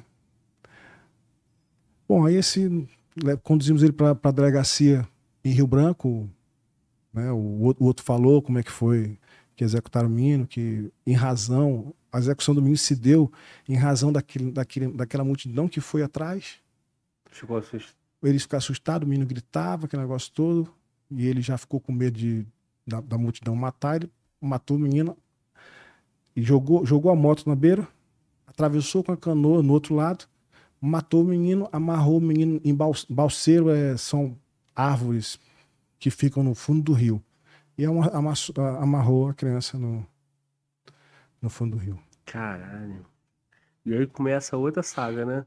Ah, É, outra saga. identificar a criança, pegar o. É, eu, eu recolhemos, né, o, Ele, ele, ele deu a localização? o outro, o, Sim. o comparsa. O outro já estava em Rio Branco, nós tínhamos levado para Rio Branco. E na hora, na mesma hora que acharam, que resgataram o corpo, na verdade só estava a ossada, né? Só estava a ossada da criança. Na hora que resgataram a ossada da criança, ah, isso foi, era de dia, umas 11 horas da manhã. Quando deu mais ou menos 5 horas da tarde, ele se suicidou lá na delegacia. Né? Utilizou a, a meia dele e se suicidou. Caralho, irmão. E E 15. o outro, o outro é, tava preso até um dia desse. Eu não sei se dizer se ele ainda tá, se ele continua preso ou se já foi liberado. Né, Então foi uma, uma ocorrência assim que me marcou muito. Inclusive é, o, o comandante quando chegou ele pediu para que eu fizesse um acompanhamento psicológico e tal. Aí eu passei uns dois, três dias ali e depois a gente se recuperou e voltou para ativa. Mas foi uma é, to- toda a equipe passou por um acompanhamento psicológico porque o pessoal se apegou com a, Porra, com a, com a criança. 15 dias de busca, Né? uma criança de 7 anos. E eu tava aqui e o pessoal do chat comentou também, torcendo para que o final fosse encontrar a criança e tal, né? E ter o êxito. Mas esse êxito já não era possível, porque desde o primeiro dia já tinha Exatamente. ocorrido. Eu, Então, fico, eu tô aqui todo arrepiado, Arrepiado, né, até hoje isso ainda mexe com a gente, né, cara? restava saber quem foi e dar resposta para a família, né? Exatamente. E infelizmente, né, os caras não, É eu- não é- resistiram é- à prisão é, é que eu não vivos. comentei aqui, né? As conversas que a gente tinha com, com, com a Com ele. família, né? Para dar o. Olha, nós estamos fazendo isso. Que a gente dava o relatório do que a gente estava fazendo, tudo, né? É, enfim, é foi muito triste, né? A família, até hoje, ainda. Eu acredito que ainda tem. Né? A dor ainda deve sentir. eterna, né? É, com certeza, né? É um menino muito bonito, a gente, pela foto, né? A gente tinha a foto não, não conheci ele pessoalmente, porque eu usava É. foto. Mas essa foi a, a ocorrência que, que mais me marcou durante toda a minha carreira, porque foi pelo nível de dificuldade que ela teve, né?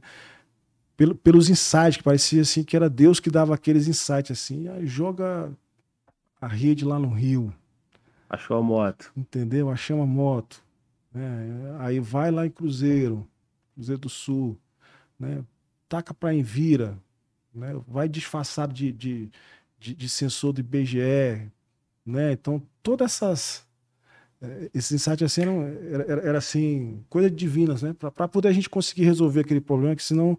eh, Teve um momento que a gente achou que não dava mais. Confessar para você ali, no décimo, décimo, décimo dia, décimo dia, rapaz, aquele desânimo, cara. E a gente olhava a selva amazônica, que é muito extensa, muito grande, a gente olhava assim, cara, nesse mundaréu aqui, Como é que acha o cara não acho. Né? Então dava aquele desânimo, mas aí a gente pensava nos nossos próprios filhos, né? Eu ainda não tinha filho nessa época, mas muitos da guarnição tinham filhos, tinham família. Então o cara olhava assim, não, tenente, é pelo meu filho que eu vou.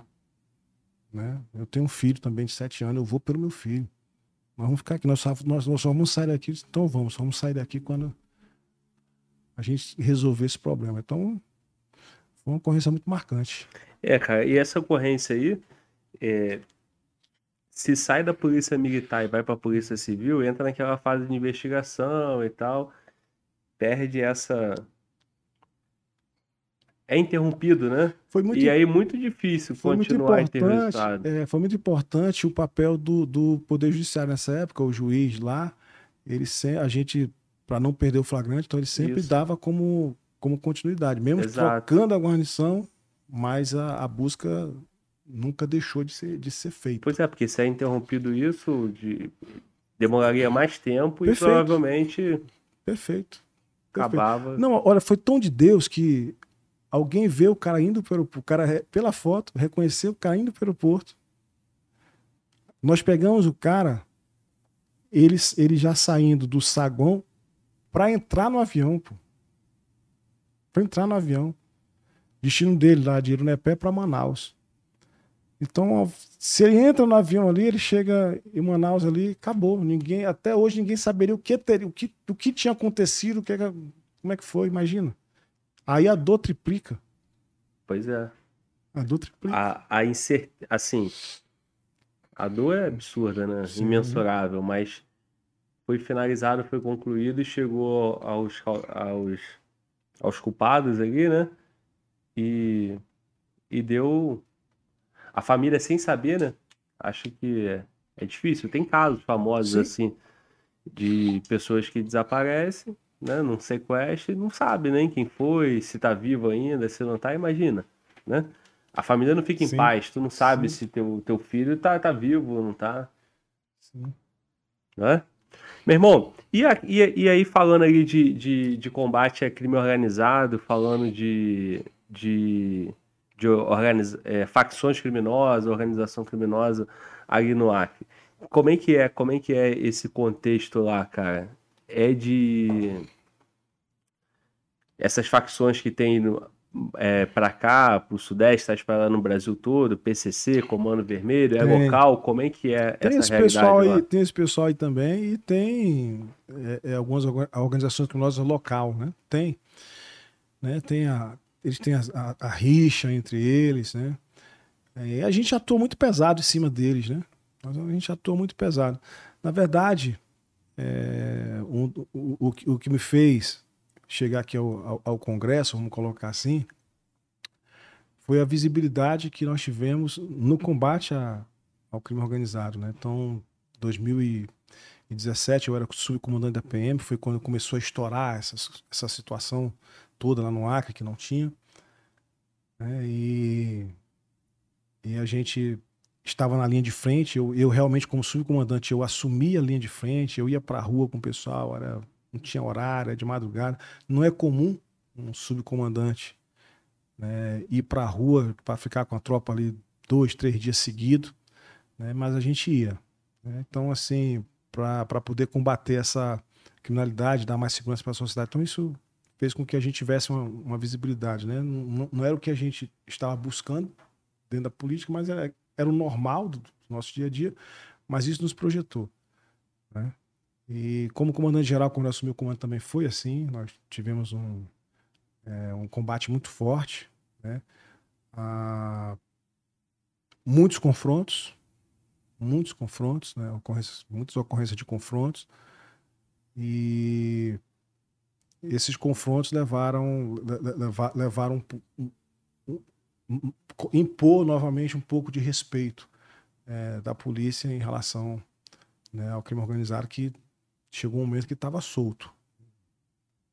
O Acre chegou um momento, se você for pesquisar, pesquisar na internet, que estava morrendo pessoas. O pessoal gravava vídeo, pessoas com a cabeça degolada, deixava a cabeça a, da, da, pessoa no, no poste da, de uma escola, entendeu? É, tinha um, tem um local lá que chama Cidade do Povo, todo dia tinha um homicídio lá e nós resolvemos. Vamos, vamos investir na Cidade do Povo. Tem o maior carinho pela Cidade do Povo lá no Acre. Então a gente investiu na Cidade do Povo. Cidade do Povo hoje, ela já chegou a, passar aí quase sete, oito meses sem ter nenhum homicídio, né? E isso é região metropolitana ali? Como é que é? A Cidade do Povo é uma, é uma região é, periférica, né, de Rio Sim. Branco, né? Onde concentra ali 20, 30 mil pessoas. Ah, então é dentro de Rio Branco. É dentro de Rio Branco. E aí tu falou que um homicídio por dia. Ali tinha um homicídio. Um... E nesse nível, decapitando... De decapitação, de execução, né? E aí nós tivemos arma muito pesada e conseguimos amenizar tudo isso aí. Né? Conseguimos, como eu falei, né? na nossa gestão nós conseguimos sair de 83 homicídios por, por cada 100 mil habitantes. Né? Nós diminuímos para abaixo de 25. Mas aí é o que, cara? Era Comando Vermelho? Era, era facção local? Sim, tem, tem. Alguém aqui falou no chat, ó. Pergunta qual foi a estratégia para reduzir as ações violentas das facções em 2015, que teve o pico e citou exatamente isso, vídeo degolando inimigos e tal. Ali, ali, no, ali eu, eu, na época eu era subcomandante. Ali nós convocamos toda a polícia para nós ficarmos. É, nós, nós não, ninguém, não, ninguém tinha folga. Foi todo mundo para a rua. E eu, como era subcomandante, responsável por todas as operações, eu tinha que dar o exemplo. Então eu estava junto com a tropa. A gente só ia em casa para tomar banho, para comer e voltava patrulhando as ruas, patrulhando, não permitindo que, que tocasse fogo em ônibus, em, em prédio público, né? E, e para que as pessoas pudessem ter o direito de ir e vir. Né? Então nós fizemos uma, uma, ação que, que durou ali quase 60 dias nesse nível. Nesse nível. E os caras estavam indo pro, pro, pro embate. E a gente. Botando pro, fogo em ônibus. E, né? e, a gente pro embate também, né? E a gente pro embate. Então, o resultado teve, teve muitos confrontos a gente conseguiu dar uma. Não dos uma, números, mas eu digo assim, assim deu, ocorrências deu, deu, Não, deu uma acalmada muito grande, né? Deu uma acalmada. O pessoal sentiu, sentiu a diferença. Aconteceu agora recente. Recente, eu estava já na, na, diretoria operacional da segurança pública. É, do nada, nós temos um município lá na fronteira que chama-se Brasilé. É, do nada, em uma semana, lá, lá, tá, lá tava tendo poucos homicídios, mas do nada, em, uma, em, em três dias, dez homicídios. Uma cidade pequena. Três dias, dez homicídios. Aí nós pegamos a, a nossa equipe, peguei a equipe do Geflon, a equipe do BOP. Eu mesmo fui comandando pessoalmente, levei o helicóptero, tudo que tinha para fazer. Passamos lá dez dias, só em operações, operações, confronto, dois caras que era quem tava matando todo mundo foram dois adolescentes, infelizmente, é, que estavam matando todo mundo, executando, é, morreram nesse, nesse confronto e a paz voltou novamente. Dois adolescentes estavam botando até, terror. Fizeram até vídeo, eles com arma, não sei o que tal. É, nós mesmo, tal, aquela situação toda. E a gente fez uma operação lá pesada e no dia seguinte que eles apareceram no vídeo, no dia seguinte eles entraram em confronto com, com, com a guarnição e, e, e aí nós tivemos né, que eles, eles, eles, eles morreram no confronto ele acabou. Voltou ali um, um período de paz novamente, né? E é interessante que começou isso aí em razão de um preso do Comando Vermelho que estava preso, sabe onde? Lá na Bolívia, do outro lado. Está preso no presídio da Bolívia. Só que é um presídio que cheio de regalias. Ele dando ordem de lá para fazer tudo isso. Nós conseguimos identificar, fizemos uma operação conjunta, inclusive com a polícia boliviana. É, e a polícia boliviana foi lá e, e conseguiu isolar, isolar ele. Porque, na verdade, a polícia boliviana começou a sentir na pele. Eles não estavam preocupados, mas começou a sentir na pele que também começou a morrer muita gente lá. Manda pra cá, manda pra lá também, né? Exatamente. E aí eles mesmos procuraram a gente para que a gente pudesse fazer operações. E aí é o que acontece. É algo que, algo que só acontece de maneira local. maneira local. A gente não. Em, em, em conversa, no intercâmbio que a gente faz é, de documentação das polícias locais, eles autorizam a gente a entrar armado lá para a operação, eles estando junto com a gente, e a gente também autoriza eles de vir lá de cá para pegar o pessoal dele. Sim. E aí a gente conseguiu também dar uma amenizada em razão disso. Um negócio que é interessante, né? Sem, sem Itamaraty, sem burocracia, sem nada. Porque se for esperar por isso não aí, anda. não anda. Não anda. Não anda. E só, só quem tá lá é que consegue sentir na pele. Sim, sim. É, e, e já foi dado destaque na questão do a importância, né, de uma execução penal decente, né? Então precisa de uma polícia penal. O camarada tá lá no, na Bolívia tocando terror no Brasil, lá é, no Acre. Eles, eles chegaram, eles chegaram a, a um, um, assim, a audácia lá de começar a, a, começar a fazer festas, entendeu? A festa do, da facção tal, festa da facção tal. Fazia bolo, bolo com recheado com cocaína, um negócio assim meio esquisito, né? Aí eu lembro que a gente pegou uma informação, essa aqui foi interessante, porque eu fui candidato a, a governador do estado do Acre em 2018. Não sabia candidato. não, pô. É, eu fui candidato. Eu, eu, eu, essa visibilidade que eu tive com, no combate lá, é, combinou com uma outra situação, que o governador na época, ele tirou uma gratificação dos policiais. Era uma gratificação que chamava-se etapa de alimentação. Ele tirou dos, essa gratificação do pessoal é, que já estava na reserva, dizendo que aquilo era ilegal. Eu estava no subcomando, mas o comandante estava fora do estado, então eu estava como comandante em exercício. O governador me manda, naquela época, me manda uma, uma nota para mim assinar, dizendo que aquilo ali era legal, que apoiava aquela ação do governo e tal, e eu disse olha, eu não vou assinar essa nota, não. Isso aqui é tudo. Eu, não, eu não concordo com nada que está tá escrito. Ah, mas você tem que assinar. Disse, não, não vou assinar, não. Não, mas tem que assinar, senão. Você é subcomandante, você é o comandante, que eu estava comandante de exercício, você é o comandante, você tem que assinar, porque você é o comandante. Não, não vou assinar. Quando o comandante chegar, se ele quiser, ele assina. Eu mesmo, como comandante de exercício, eu não assino. E como subcomandante, também não assino porque eu não concordo. Sei que nessa confusão é, chegou um ponto de, de, de ser falada a seguinte frase para mim: você, você ganha gratificação de comando para fazer o que a gente manda. Eu falei: não. Eu ganho gratificação de comando porque isso está na lei. Eu não sou empregado de governo, eu sou empregado do Estado, eu sou um soldado do povo. Quem é meu patrão é o povo. São, eu, o meu salário é pago com com imposto da população. Você não tira, você não, você não tira um centavo do seu bolso para me pagar. Hoje mesmo a exoneração vai estar na sua mesa. Então, pedi minha carta de exoneração e saí do subcomando naquele tempo. Então, um, um auê na cidade toda. Ou seja, ficou tipo uma, uma, uma rixa né, entre o governador e o, e o, subcomandante da PM. E aí, assim, eu vou, vou sair candidato a governador. Saí, sem recurso, sem nada. Primeira vez, Maria de Pira Viagem, a gente ficou em terceiro lugar. Né? E isso nos projetou para vir agora como, E o, como e o, deputado e o federal. governo atual lá ganhou ou não? Perdeu em 18. Não, era, era outro. É, perdeu. Aí veio, veio que outro bom, governo. né? Deu- Sim. Ficou bom pra tu, né? É, É, ficou. é, Ficou, ficou Se bom. o cara ganha. É, mas eu concorri Mas com outro também. Então, assim, a Sim. gente, no- logo nos primeiros meses, a gente ficou ali meio que. Que é o atual, Sim. a gente ficou ali meio que afastado. Aí eu fui designado para vir para o Ministério da Justiça, né? Fui assessor do, do general Teófilo, que era o secretário nacional de Segurança Pública. Já teve aqui. Exatamente. Aí eu já vim, vim para cá, vim, trabalhei com ele. Na época o Sérgio Moro era o ministro da Justiça, então trabalhamos na mesma equipe, né? E comecei a, a fazer amizade novamente, a, a, a- estreitar novamente com, outro, com, com, com o governador atual, que é da minha cidade, a gente conhece desde de jovem, né? E aí ele resolveu fazer o convite para que eu voltasse para o Acre, para assumir o comando da PM. Então, voltei, assumi o comando da PM, completei 30 anos de serviço, fui para a reserva no ano seguinte.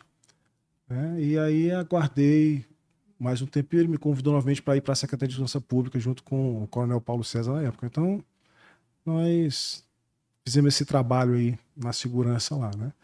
Mas assim, foi um. E isso credenciou a gente, logicamente, para vir como candidato a deputado federal e conseguimos lograr isso. Então, nós temos um compromisso muito grande com a população do Acre, né? Então, hoje, inclusive, eu fui eh, designado para ser eh, titular da Comissão de Segurança Pública e Combate ao Crime Organizado. E com certeza nós temos a responsabilidade de, de pelo menos, ajudar a nossa população endurecendo a, legislação que hoje é muito leniente eh, com o bandido, né? Meu irmão, deixa eu te jogar uma pergunta aqui. Eu não conheço o caso, tá? Então já te peço desculpa, estamos ao vivo, vou atender a nossa audiência, beleza? Estão pedindo para o senhor falar sobre o caso da garota Débora, que foi uma decapitação de uma menina chamada Débora, e também do, de um caso do jovem Fabrício. Eu imagino que seja algum caso de repercussão, desconheço. O, o, o- caso da, da, da Débora, eu, eu não tenho como informar, porque isso foi passado para a Polícia Civil para a questão da investigação. Eu não sei o que aconteceu. O caso do Fabrício é um caso. Mas qual é o contexto dessa Débora, só para eu entender? É, o quê? O da, o da Débora foi essa, nessas guerras de facção, o pessoal né, exec- executou ela, né? O caso da, do Fabrício é muito antigo, né? É, é um, um garoto que sumiu. É, também é, é, é, entende-se hoje que a ideia é que foi um sequestro, mas sumiu e até hoje não foi dada a solução, porque, na verdade, eu também não tenho conhecimento do processo, porque isso fica na, na esfera da Polícia Civil, não tenho conhecimento do processo, mas eu sei que os familiares até hoje eh, fazem uma campanha muito pesada, né, para tentar encontrá-lo. Né? Mas assim, é aquela situação. Se o rapaz, que eu tinha que será que se o rapaz tivesse sentado dentro do avião, nós não saberíamos nunca mais, né? Aquele caso lá que eu te falei. menino lá de Né? 7 Então, anos. né? essa situação aí é uma situação que eu não tenho como, né, como dar nenhuma informação a respeito, porque eu não tenho o conhecimento do processo. Né? Eu sei que aconteceu, mas não tenho conhecimento do processo. Sim, sim.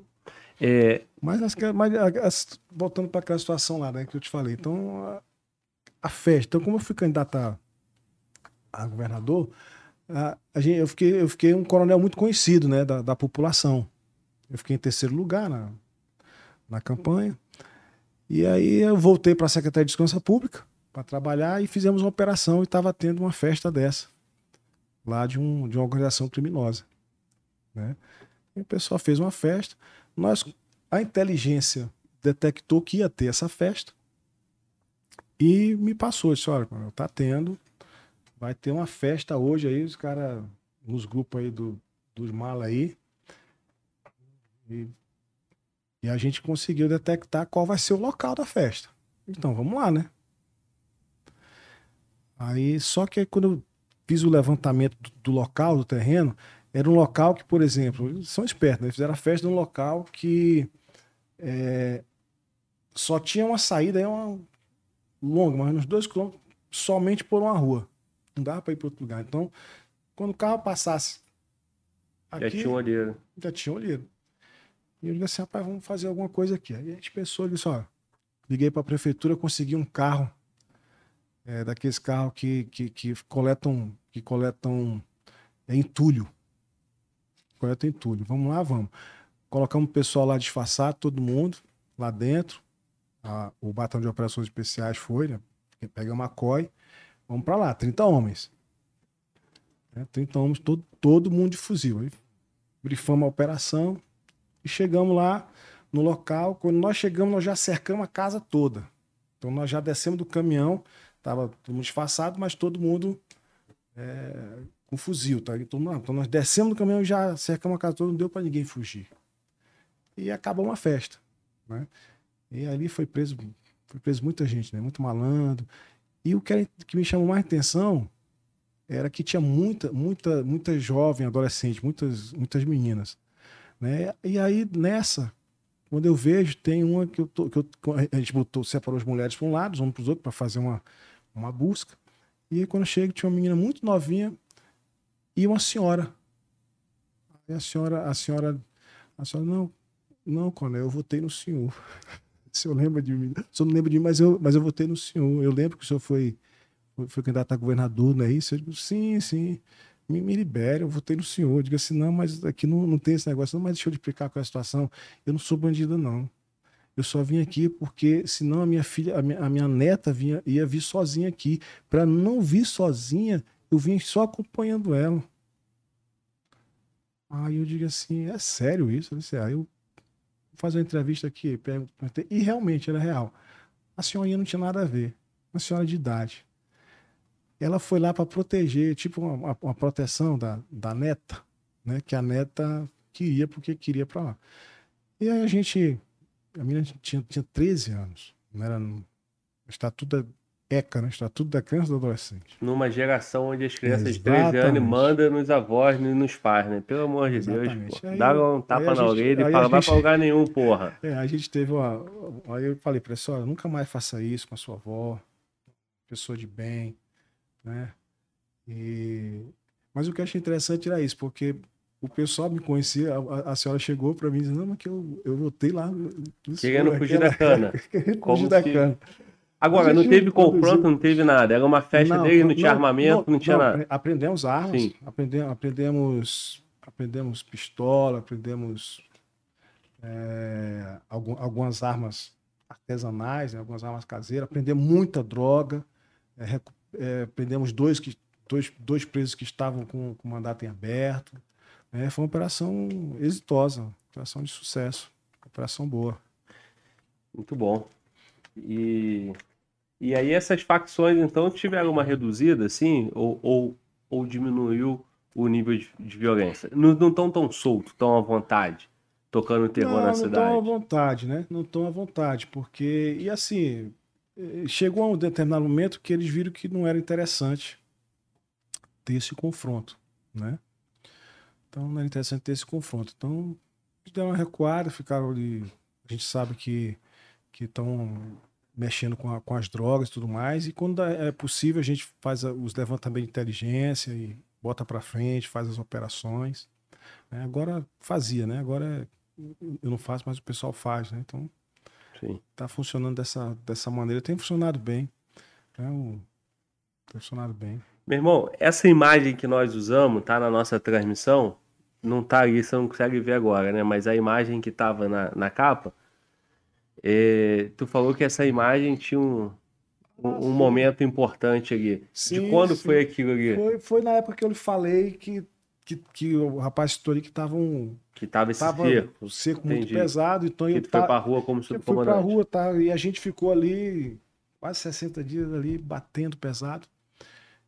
E teve um determinado momento que a, o setor de inteligência da secretaria detectou uma detectou é uma, interce- uma interceptação. Na inter- Na interceptação, o- é- é- a ideia era que era me eliminar. Então a conversa era assim, olha, elimina Coronel Ulisses Ah, é? que é ele que faz toda a estratégia, ele comanda tudo, eliminando ele, nós estamos de boa. E aí, na, interessante conversa que eu falo assim, não, mas não dá não, o cara, o cara dorme com arma até, até os dentes, dorme com arma debaixo do sofá, até pro banheiro ele leva arma, não dá não, e o cara é preparado, tem curso, o cara fez curso na, na Espanha, no, em Israel, Estados Unidos, o cara é, é preparado, o cara tem Tem- não, não dá para ir só dois, não. Tem ir uns quatro ou cinco. Então a conversa era desse nível, né? Mas nós detectamos de onde veio a conversa, né? Então nós detectamos a conversa e eu mesmo fiz questão de comandar uma operação para prender esses caras, né? Então a gente fez a operação e antes de da gente fazer de, de entrar no local, eu- cheguei e eu tava lá, aí, eu- aí eu falei, só tira essa foto aqui pra, pra ficar registrado esse dia, né? Aí eu bati, bati aquela foto. Então aquela foto ali. E é interessante porque nesse dia nós prendemos um dos. Um, um cara que era muito forte ali na. da- que fazia parte da facção, né? Eu não, eu não costumo ficar falando da- das facções, eu gosto Eu percebi já, glamoriz- pô. Não Eu gosto de já glamorizar percebi. o crime nem dar moral pros Sim, caras. sim. Mas eles existem, né, cara? Existe. E assim, e, eu, Aí- eu, eu penso diferente. A gente fala o nome deles, bota eles se fudendo. Aham. Então a gente vai, né, botar os caras se lascando. Mas fica à vontade, irmão. Nesse caso aí, os caras estavam pedindo a tua cabeça, então, né? Era, né? Então a gente conseguiu. é, pre- prendemos e conseguimos conversar com, com a justiça e. e Não esse- teve esse confronto? pessoal. Não, não teve confronto, né? Até porque Pô, mas os caras queriam te matar e não confrontaram? é, não confrontaram porque, porque o local que a gente encontrou eles era um local de muita habitação, tinha muita gente. Então, quando nós, logo quando a gente chegou, mesmo que a gente chegou é, na, é, na, na surdina, vamos colocar assim, mas quando a gente deu entrada, já saiu gente, tudo que era casa, era aquelas casas geminadas, o pessoal olhando o que estava acontecendo, já tinha gente filmando, aquele negócio todo. né? Então, é, eles, eles também não, não, não- não reagiram, né? se entregaram de boa. Então não foi não foi possível ter nenhum. Resumindo, os caras estavam machão só no rádio, né? Na hora do- da Pois é. oportunidade não reagiu e não, é. não houve confronto, não foi a óbito. não, né? não houve, não houve naquele Pro tempo. bom, da, pro bom da justiça, né? Sim, Foi lógico. preso. é, foi bom que foi preso. É, ele, ele- ele não, ele não- o, o cara que era o, vamos, o cabeça dessa situação, inclusive, não ficou lá, foi, foi transferido para presídio federal, enfim. Negócio bem. Uma operação, uma operação exitosa também. Aí vocês deram trabalho pra gente no Presidente Federal. Verdade, verdade. Pô, Tivemos faz- que, que fazer isso aí. Faz né? trabalho Pedir esse apoio. pedir, pedir esse apoio. Teve uma, Sim. é, em 2015 também teve uma situação muito interessante que foi. Tem um local lá que chama-se UP4. E é um, é um presídio lá. Na UP4 eles. Houve uma rebelião. né, Houve uma rebelião na UP4. E praticamente os presos eles conseguiram dominar dominar o presídio ali. É uma, é é uma unidade pequena. Uma unidade pequena que, na verdade, é onde fica o pessoal do semiaberto. Né? Mas eles conseguiram dominar. E tinha reféns, situação, e a polícia não conseguia chegar lá, porque eles tiveram acesso à arma. Então, quando a polícia aproximava, vinha tiro, eles estavam na posição, na posição capital. E a gente não conseguia chegar. E nós não tínhamos é, um, um blindado. Não tinha um blindado. Na Esse- polícia não tinha. é, não tinha um blindado. E ficamos sabendo das informações que já tinha, já tinha gente, já tinham algumas pessoas mortas, né? Que tinham sido executadas. Disse, "Ah, como é que nós vamos chegar lá? E eu resolvi, eu, eu, eu, tava, eu, eu não estava na rua nesse dia. E acompanhando, acompanhando pela, pela rede rádio, eu resolvi, rapaz, eu vou lá. Aí me equipei e fui para lá. Quando eu cheguei lá, tomei, era subcomandante, né? Tomei pé de tudo. E eu disse, ah, nós vamos entrar lá. Mas como é que nós entrar? A gente não consegue aproximar, vamos, vamos entrar. Aí digo assim, vamos, pega, pega uma viatura. Pegamos uma viatura, colocamos ela de ré e forramos toda a parte de trás dela com coletes, né? Balístico. colete balístico. Hum, vamos lá, vamos de ré até chegar lá. A gente foi de ré, né? Quando, aí nós conseguimos chegar lá. Aí quando chegamos lá, nós conseguimos é, é, dominar né, o, o ambiente. Mas o que foi interessante foi esse meio, de, esse meio de fortuna que nós tivemos que utilizar por não ter, naquele momento, um, um- um blindado. Eu lembro quando eu cheguei, todo mundo muito agachado ali, eu, eu andando normal ali no meio, o pessoal é, Coronel, o senhor tem que abaixar. Eu disse, rapaz, é o seguinte, se eu tiver de morrer hoje é, é andando normal, porque se o cara tiver no, no rastejo, vai pegar nele. Então, vamos andar normal assim. O pessoal me achou muito frio naquele dia. Isso tudo, isso tudo saiu na imprensa, então o pessoal. Isso aí repercutia bem pra gente. Sim. Meu irmão, deixa eu te mandar outra pergunta aqui da audiência. E aí, cara, já vou aproveitar da tua. é, Já a flexibilidade de ter um polícia e agora um político também, né? Então a, tua flexibilidade de falar sobre temas políticos não é o nosso foco aqui, mas o nosso camarada aqui, Rivale, do chat, está perguntando. É, pergunta se ele acha que 19 anos no PT, do PT no Estado, houve mais atraso no campo econômico do que avanço, e quais as razões de ser um Estado dominado pela esquerda para um dos mais bolsonaristas em percentual no Brasil. Resumindo, ele te pergunta ele, ele afirma que o Acre teve um domínio de 19 anos de, de partidos de esquerda, 20 citou, anos. citou o PT e sua opinião e a razão para essa invertida para agora um dos estados mais bolsonaristas. Eu não sei se realmente é, mas é a pergunta É dele. verdade, é verdade. É, foram 20 anos de uma administração esquerdista. É, não primaram em nenhum momento para criar oportunidade de trabalho para o jovem, para o adolescente. Por isso que o jovem adolescente estava, né, estão indo para o crime, estão indo, estão indo para a facção, para o crime organizado. Eu costumo dizer que em 20 anos que eles ficaram no poder, a herança que eles deixaram foi exatamente esses jovens e adolescentes que estão no crime porque não tiveram oportunidade de trabalho, não, não, foi, não, foi, não foi realizado um programa realmente de estudo, eh, de capacitação eh, cultural para que ele pudesse participar de concursos, de ser inserido no mercado de trabalho. né? Então o crime aumentou muito. né? Como eu falei, eh, a herança que o PT deixou foi 83 homicídios por cada 100 mil habitantes.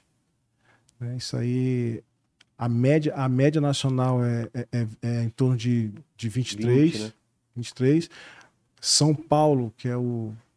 é- é- é- são 10, 11, né? Está dentro do, do, do nível que é aceitável, o nível epidêmico que é aceitado pela, pela OMS. E o Acre estava, por exemplo, São Paulo 10, o No Acre extremo. 83 estava 800% a mais do que São Paulo. Então foi isso que, que eles deixaram, né? E o desenvolvimento econômico foi muito travado em relação a questões ambientais, né? O pessoal que, que não, de, não trava a produção agrícola, trava o agronegócio.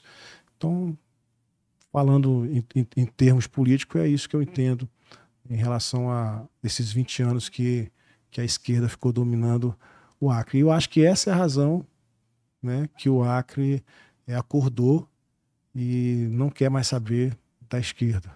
Né? Então, só para você ter uma ideia, não- a, a esquerda lá não elegeu nenhum deputado federal.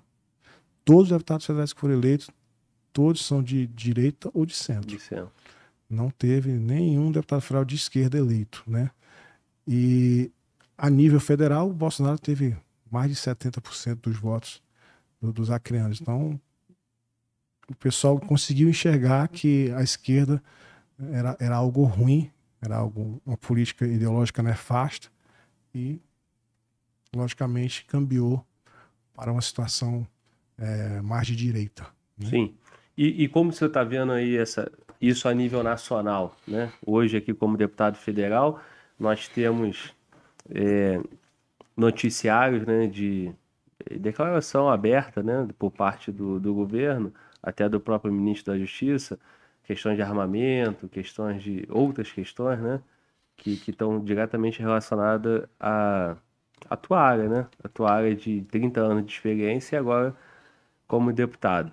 Como é que você está vendo aí a, a volta da, de um partido de, de esquerda no poder e as políticas e essa aproximação com, com, com essa, essa pauta, essa política pública que é contrária ao que tu acredita? Olha, não, não, eu acho que não é só contrário ao que eu acredito. Se nós formos é, fazer um cálculo na caneta, um cálculo estatístico é, da votação a nível federal, a nível de presidente, é, se somar os votos que foram colocados no Bolsonaro, os votos que foram em brancos, os votos que foram nulos, né? as abstenções, isso dá quase 70%, quase 70%. Mais de 60%, porque a votação do, do, do, atual presidente fica em 38%. Ou seja, na verdade, dois terços da população não concorda com o que está aí. Dois terços da população concorda. Então, não, não tem polarização. Ah, 50%, 50%. Não é isso. Ali foram os votos válidos. Quando a gente coloca o bruto, nós temos 70%, 70 das pessoas que não concordam com o atual governo, com essa política. Né? Mas estavam insatisfeitos, ou de alguma forma não, queriam, não quiseram participar do processo, e nós caímos novamente na mão é, de uma política ideológica que eu entendo que é que é voltado para o comunismo, para o socialismo. Não acredito no comunismo e socialismo como algo que seja proveitoso para a nossa nação, para o desenvolvimento econômico do nosso país. A gente vê hoje o, o ministro da Justiça hoje esteve é, numa comunidade, né, num complexo. É, me parece que a ideia que passa é que estava flertando né, com, com pessoas que, que são da, da, do crime. Né? E quando a gente olha para um vídeo dele, onde ele diz ele quer caçar o, o direito dos CACs, das pessoas que praticam tiro esportivo, da pessoa de bem, quer tirar a arma do policial, do vigilante, é, mas diz que não é responsável de, responsabilidade dele, responsabilidade dele as armas que estão na mão da bandidagem, essas aí ele não pode fazer nada, me parece que é um discurso que é totalmente equivocado. Ele é responsável, sim, é o ministro da Justiça e da Segurança Pública. Cada pessoa que morre na questão da segurança pública é responsabilidade dele. Então ele tem que tomar providência sim. Tem que tomar providência a respeito disso. Inclusive, hoje foi aprovado já, já foi é, aprovado praticamente por unanimidade lá na nossa Comissão de Segurança Pública, né, que ele será convocado para falar a respeito disso. Qual é as providências que ele vai tomar em relação à criminalidade. É, pelo que eu entendi, então, ele foi no Rio, numa comunidade, visitou a comunidade lá, e aí vocês protocolaram para ele se explicar o que, que ele foi fazer lá e por que, que ele tem sido tão enérgico em relação ao armamento civil, aos CACs, e não está sendo enérgico contra o tráfico, é isso? Exatamente. Exatamente. Nós precisamos esclarecer isso. A população quer e precisa saber. E, e, e essa ida lá, tinha tráfico lá? Não tinha, né? Tinha? Olha, a gente é um local onde polícia não entra. É esquisito, né? Só o político. A polícia não entra. Não é esquisito? Mas olha só, o político, quando ele vai no lugar, ele tem escolta da polícia. Nesse caso, teve? Entrou, Aí, du entrou duas viaturas. É? Isso chega a ser uma escolta? Duas viaturas, não acredito. Nós estamos no podcast 230. O que eu escuto é que uma viatura subir na favela já é tiro. Pois é. A bala voa, como a polícia tinha, do Rio tinha, fala. tinha duas viaturas, duas, duas viaturas entrando. Não, não entendo isso como escolta, não. Eu, eu, eu atuei no Rio já um, alguns, algumas vezes, naquela, naquela operação do, de 2009, da tomada do Morro do Alemão. Eu era comandante do BOP e praticamente todos os BOPs é, mandaram efetivo para o Rio de Janeiro para apoiar aquela ação, né? E na época o meu efetivo estava empenhado em uma outra missão em, no Espírito Santo, em Vitória, que também estava tendo uma, um problema muito grande lá. Teve a greve? É, isso, era, exatamente. Aí o que acontece? É, a gente estava sem, sem, um efetivo suficiente, então eu tive que ir juntamente com a minha tropa lá para o Rio de Janeiro para ajudar na, em, em, algumas operações. Fizemos muita tomada é, de morro, destruímos muita, muitas barricadas, né? Implodimos lá é, essas barricadas. Então foi, foi muito interessante essa, essa operação lá daquela época. Então a gente teve uma experiência para ver que realmente é, subir ali no morro é, é, complicado, né? É complicado. Então a gente teve analisando isso aí e, e é, acontecia exatamente o que você falou. A gente entrava com todo cuidado, né? Não era só uma viatura, sempre era, era, era quatro, cinco viaturas, né? Era o pessoal do BOP, que entrava primeiro, depois entrava o pessoal convencional. Então, aí vai lá no, em, do- em dois carros descaracterizados. Complicado, né? Vamos, vamos, vamos- descobrir. Vamos, vamos perguntar. Perguntar Sim, pessoalmente. Sim. É, acho que falaram que foi na maré, né? O pessoal falou aqui no, no chat. É. É, E é isso. É, meu irmão, é, e o curso, cara? E, e esse curso aí? Qual, qual curso você tem mais carinho aí? É o SIG? É, Cara, o, curso, o curso que, me, que mais me marcou foi o curso de Guerra na Selva devido à, à estrutura que é colocada no curso, né? É um curso muito estruturado. né? A gente, é, o pessoal coloca à disposição ali praticamente toda a estrutura do Comando Militar da Amazônia. Isso envolve helicóptero Puma, isso envolve Black Hawk, isso envolve vários tipos de, de viaturas, embarcações. né? O- a logística é- é- é bem é, é- é- é bem pesada. Então, assim, é um curso que tem a duração de, de dois, meses, dois meses e 15 dias.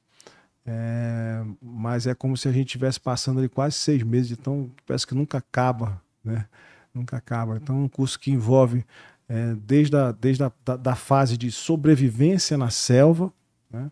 Onde a gente tem que viver com aquilo que a selva oferece, onde a gente aprende a obtenção de fogo, a obtenção de alimentos de origem animal, a obtenção de alimentos de origem vegetal, é, entra na fase de, de, de, de, de- de operações, né, entra na, na fase de vida na selva, entra na fase de, de patrulha. né, então, durante, du- durante uma operação de patrulha ali, nós, a gente tem aquela situação do, do, do Charlie Charlie, que o pessoal chama que é o campo de concentração. né? Então, assim, o que me chamou muita atenção no curso é, é- é a, a, a, a marcha, a marcha da a, a- marcha da onça que o pessoal chama são 54 quilômetros de marcha através selva, né? É, então, assim, aquela marcha da onça eles deixam a gente num local muito interessante, que a gente chega num local que, na verdade, é, é o que, que originou o SIGS. É muito interessante esse local. Você é, é, é, é uma selva imensa e no meio dessa selva imensa a gente tem uma clareira. E nessa clareira, um avião da Pané, né, na década de 60, caiu ali. Então, quando esse avião da Pané caiu ali, é, houve muita dificuldade para resgatar o- os corpos das pessoas que, que faleceram naquele acidente. Então, a partir dali, eles, começam, eles entenderam que o, o Exército entendeu que tinha que ter um curso onde a pessoa pudesse eh, se manter na selva. Então, o SIG se originou mais ou menos ali. E é interessante que a gente, à noite ali, é muito tenebroso, porque você chega nessa clareira, tem uma cruz enorme, e nessa cruz tem o nome de todas as pessoas que morreram no acidente e tem eh, pedaços né, do, do, do, do- do avião. Né? O, pessoal chama, o pessoal chama de a, a onça aérea, né? a, a marcha da, da onça. Né? Então, é, é- é bem, é, é- é um curso, é um curso bem. Vamos colocar assim, onde você tem todos os recursos meio necessários para desenvolver as técnicas que eles, que eles ensinam, né? um curso muito técnico, né? mas é um curso que, ao mesmo tempo, ele exige não só a capacidade técnica, mas ele é muito exaustivo, existe uma exige uma capacidade física é, é, é, é, fora do normal. Porque mesmo que você seja um cara que malha muito, que você tenha um preparo físico, você só dá para saber se lá. Você passar dois dias na selva, você já está você já tá debilitado. Né? Isso se você tiver com com que comer, se você tiver bem, se tiver aciado, né? Agora você imagina em operação com mochila de 25 kg na costa que você coloca no primeiro dia, só, só tira quando termina o curso, né?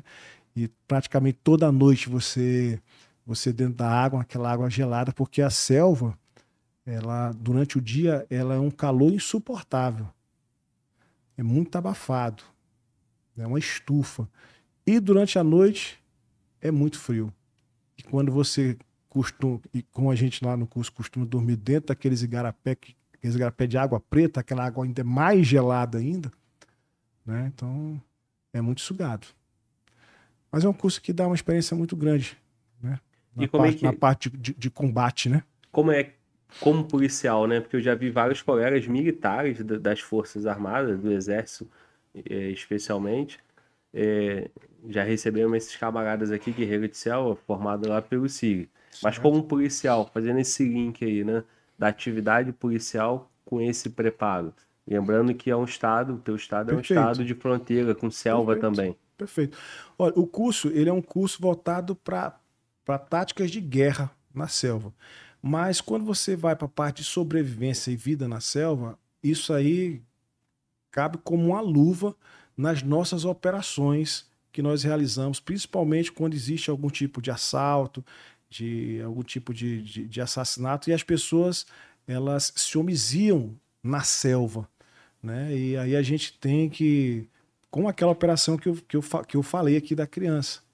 né? Então é uma operação que. é, o que eu aprendi no SIGS ali pode ser muito bem é, utilizado e empregado numa operação daquela nat- natureza que durou 15 dias né, no, no meio da selva. Então se emprega normalmente. Apesar de não, não empregar ali a tática de, de, de guerra propriamente dito, né, que o SIGS ensina, mas a vida na selva e a sobrevivência, ela cabe tranquilamente ali na, nesse tipo de operação, que é, é, é normal lá na, na nossa região. É normal. O pessoal do GEFRON, é, o pessoal do BOP operam muito nessas, nessa, nessa área de selva.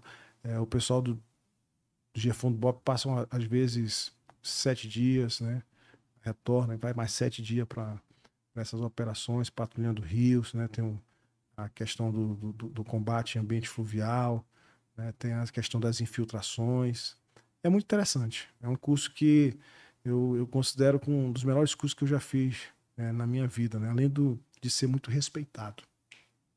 E o pessoal lá do, da tropa lá do, da polícia do Acre, o, o Gefron e o, e o BOP, tem um curso lá específico para mata, para selva, ou eles vão fazer também no SIGS? Como é que é esse? Todo, todos os cursos operacionais do Acre, a gente tem entre 7 a 10 dias é, de, De sobrevivência na selva. Na verdade, a gente já coloca até como a primeira fase, que é para já eliminar aquelas pessoas que estão lá só querendo se aventurar. né? Então, a gente já coloca logo na primeira fase, primeira semana, e, e, e se- e- e a gente tem um, um nível de desligamento muito alto nessa fase, tá? É a fase que mais desliga os alunos dessa fase. Então, começa a 50. É, quando sai dessa fase ali, já tem só 20, que aí vão continuar. Mais de 50% já cai nessa fase. Mais de 50%. Eu tive a oportunidade, quando era comandante do BOP, de coordenar e de realizar o primeiro curso de ações táticas especiais. Foi um curso de um mês e, e 20 dias. Foi um, aliás, foi um curso de dois meses e 20 dias. É um curso que foi muito completo. Nós tivemos a parte de paraquedismo, inclusive salto livre. Né? E agora, logo em seguida tivemos um, um curso de força tática, que também foi o primeiro curso de força tática realizado lá, porque o pessoal fazia esse curso em outros estados. Né? E nós introduzimos isso lá no, no, no BOP, né? Então a gente foi pioneiro nessa parte. E agora, esse ano, né, quem quis, pessoal da- da- das outras polícias aí que quiser, tá abertas as inscrições para o primeiro COESP, né, lá do Acre. Vai ser o primeiro COESP lá do Acre. É, quando nós saímos da Secretaria de Segurança Pública, eu e o Coronel Paulo César, nós já deixamos é, os recursos necessários, toda a logística, tudo que era preciso para realizar esse curso. Então, o pessoal que está lá hoje é só executar. E pelo que eu vi, eu já vi na internet lá, o pessoal já está anunciando as inscrições para quem quiser ir realizar esse curso, né? E é muito interessante, você vai estar ali operando na tríplice fronteira, né?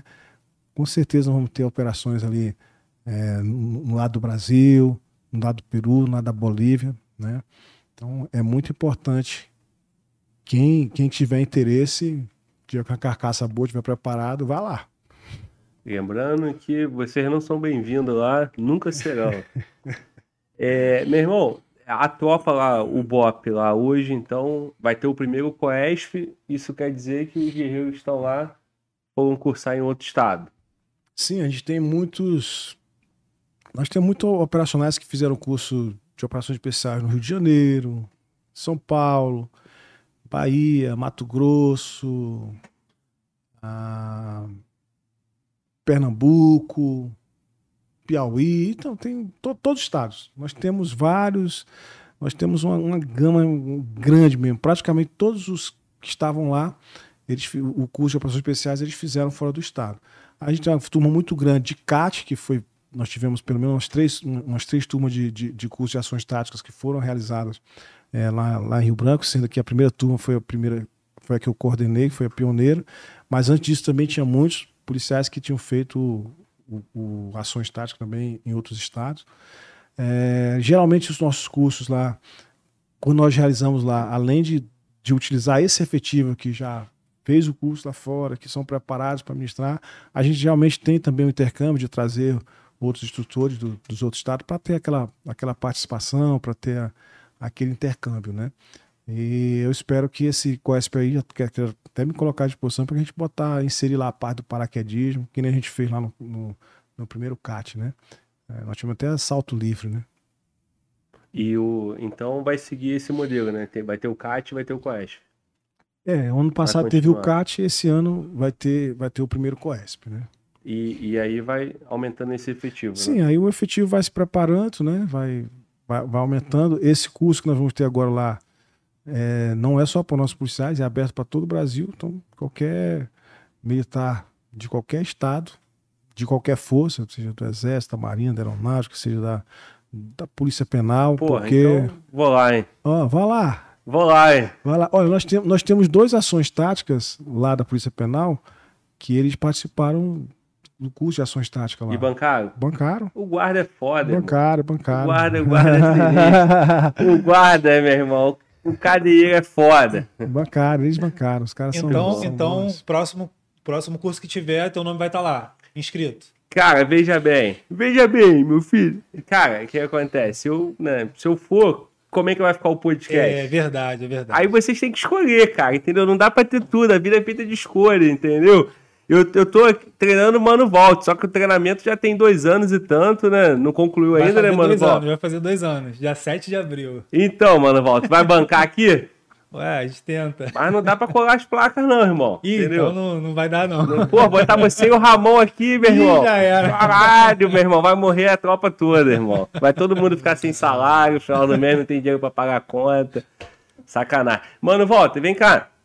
O que, está acontecendo com o pessoal do Acre? Será que é esses 20 anos de governo de esquerda aí? Rapaziada, tá quebrada, né? É. Tá com pouca moeda. É. Porra, guerreiro.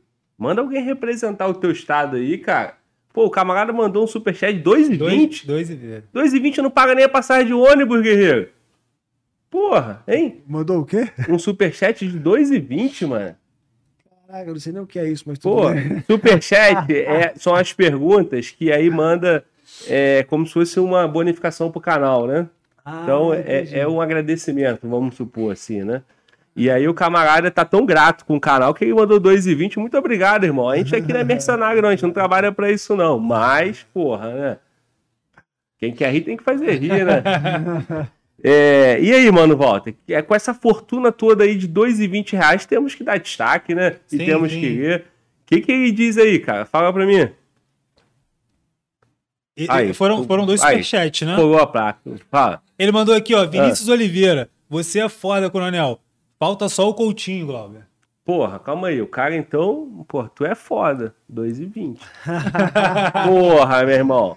Manda 50, cara. Porra. Faz o negócio direito, porra, né? Aí, meu irmão, tu é tão foda que eu vou botar 50 na mesa, né? Mas tá tranquilo. E Coutinho, quem é? É lá do Acre, sei lá? Coutinho é. Ele, ele foi foi meu aluno, formou na primeira turma de, de ações táticas especiais lá no, lá no Acre. E depois ele fez o curso de caveiro. Não sei qual foi o estado que ele fez, mas ele fez o curso de caveiro em algum estado aí.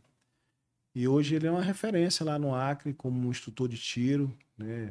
como um operador na área de, de ações táticas especiais. Ele é um, principalmente ele desenvolveu uma técnica de sobrevivência policial. Eu admiro muito ele porque Primeiro porque é meu pupilo, né? Mas também porque ele foi buscar esse conhecimento e desenvolveu uma técnica própria lá. É... Ele, é, ele é, um, é, um, é, um, é um guerreiro muito bem preparado na, na, na área de administrar, administrar instrução, né? A gente tem muitos guerreiros bons lá no Acre, né? Ele, ele- ele é um cara bom pra caramba, eu gosto dele. Muito bom, muito bom. Avisa o Coutinho que ele vai vir aí, aqui e, e só vai ficar faltando os 1.900 e tanto para completar os 2 mil reais de uma passagem do Acre para Brasília. Fora a estadia, tem estadia. Fora a estadia e fora o táxi. Aí o camarada, pô, se ofendeu. A estadia eu deixei ele lá em casa. ele pode Ah, então. É demorou, amigo. pô. Já, já enviou 200 e tanto. Olha só. Aí o camarada se ofendeu, pô, não reclama não. Às vezes o cara só tem 2,20. Caô. O cara não só tem 2,20 não, irmão. Porque se o cara só tem 2,20, ele não tava nem na internet, não pagava conta de Cara, é internet. concurseiro, Glauber. Não, não, não, não, irmão. O cara é concurseiro, Glauber. Eu li três perguntas do chat, pô. Eu não, não precisa de mandar dinheiro. Agora, porra, 2,20, guerreiro. Porra, me ajuda aí, cara. Me ajuda, me ajuda a te ajudar. E né? outra coisa, entende que é uma brincadeira, né, meu irmão? Vocês não vão se ofender com isso. Aí o camarada falou: não, pô, você não entendeu, é porque 2,20 faz o 22. Ah, entendi. Mas 22 reais também faz 22. não é não? 220. 220, ah, é, porra, 220 já é 222, né? Já é o senador. Quem é o senador lá do estado? Pô, nós temos três senadores lá no estado do Acre. Não foi 22 não, o partido? Ah, não, foi, foi União Brasil, é. É, União 44. Manda Mas 440 reais Mas, então, é, porra. mas é duas vezes 22. É, então, meu irmão, não tem desculpa nessa porra, não. E o outro, a outra fortuna aí foi quanto, mano, volta? Foi o Henrique Fernandes, 5,50. Porra, meu irmão, o dobro, mané. Tô rico. Fechou agora. Agora eu vou pagar todas as contas. 5,50. Esse canal é bom demais, né, mané? Tem canal aí que o cara já começa assim, ó. Perguntas acima de 50 reais serão lidas. Ou seja, quem mandou menos se fode. Só jogou o dinheiro e não ganha nem a pergunta.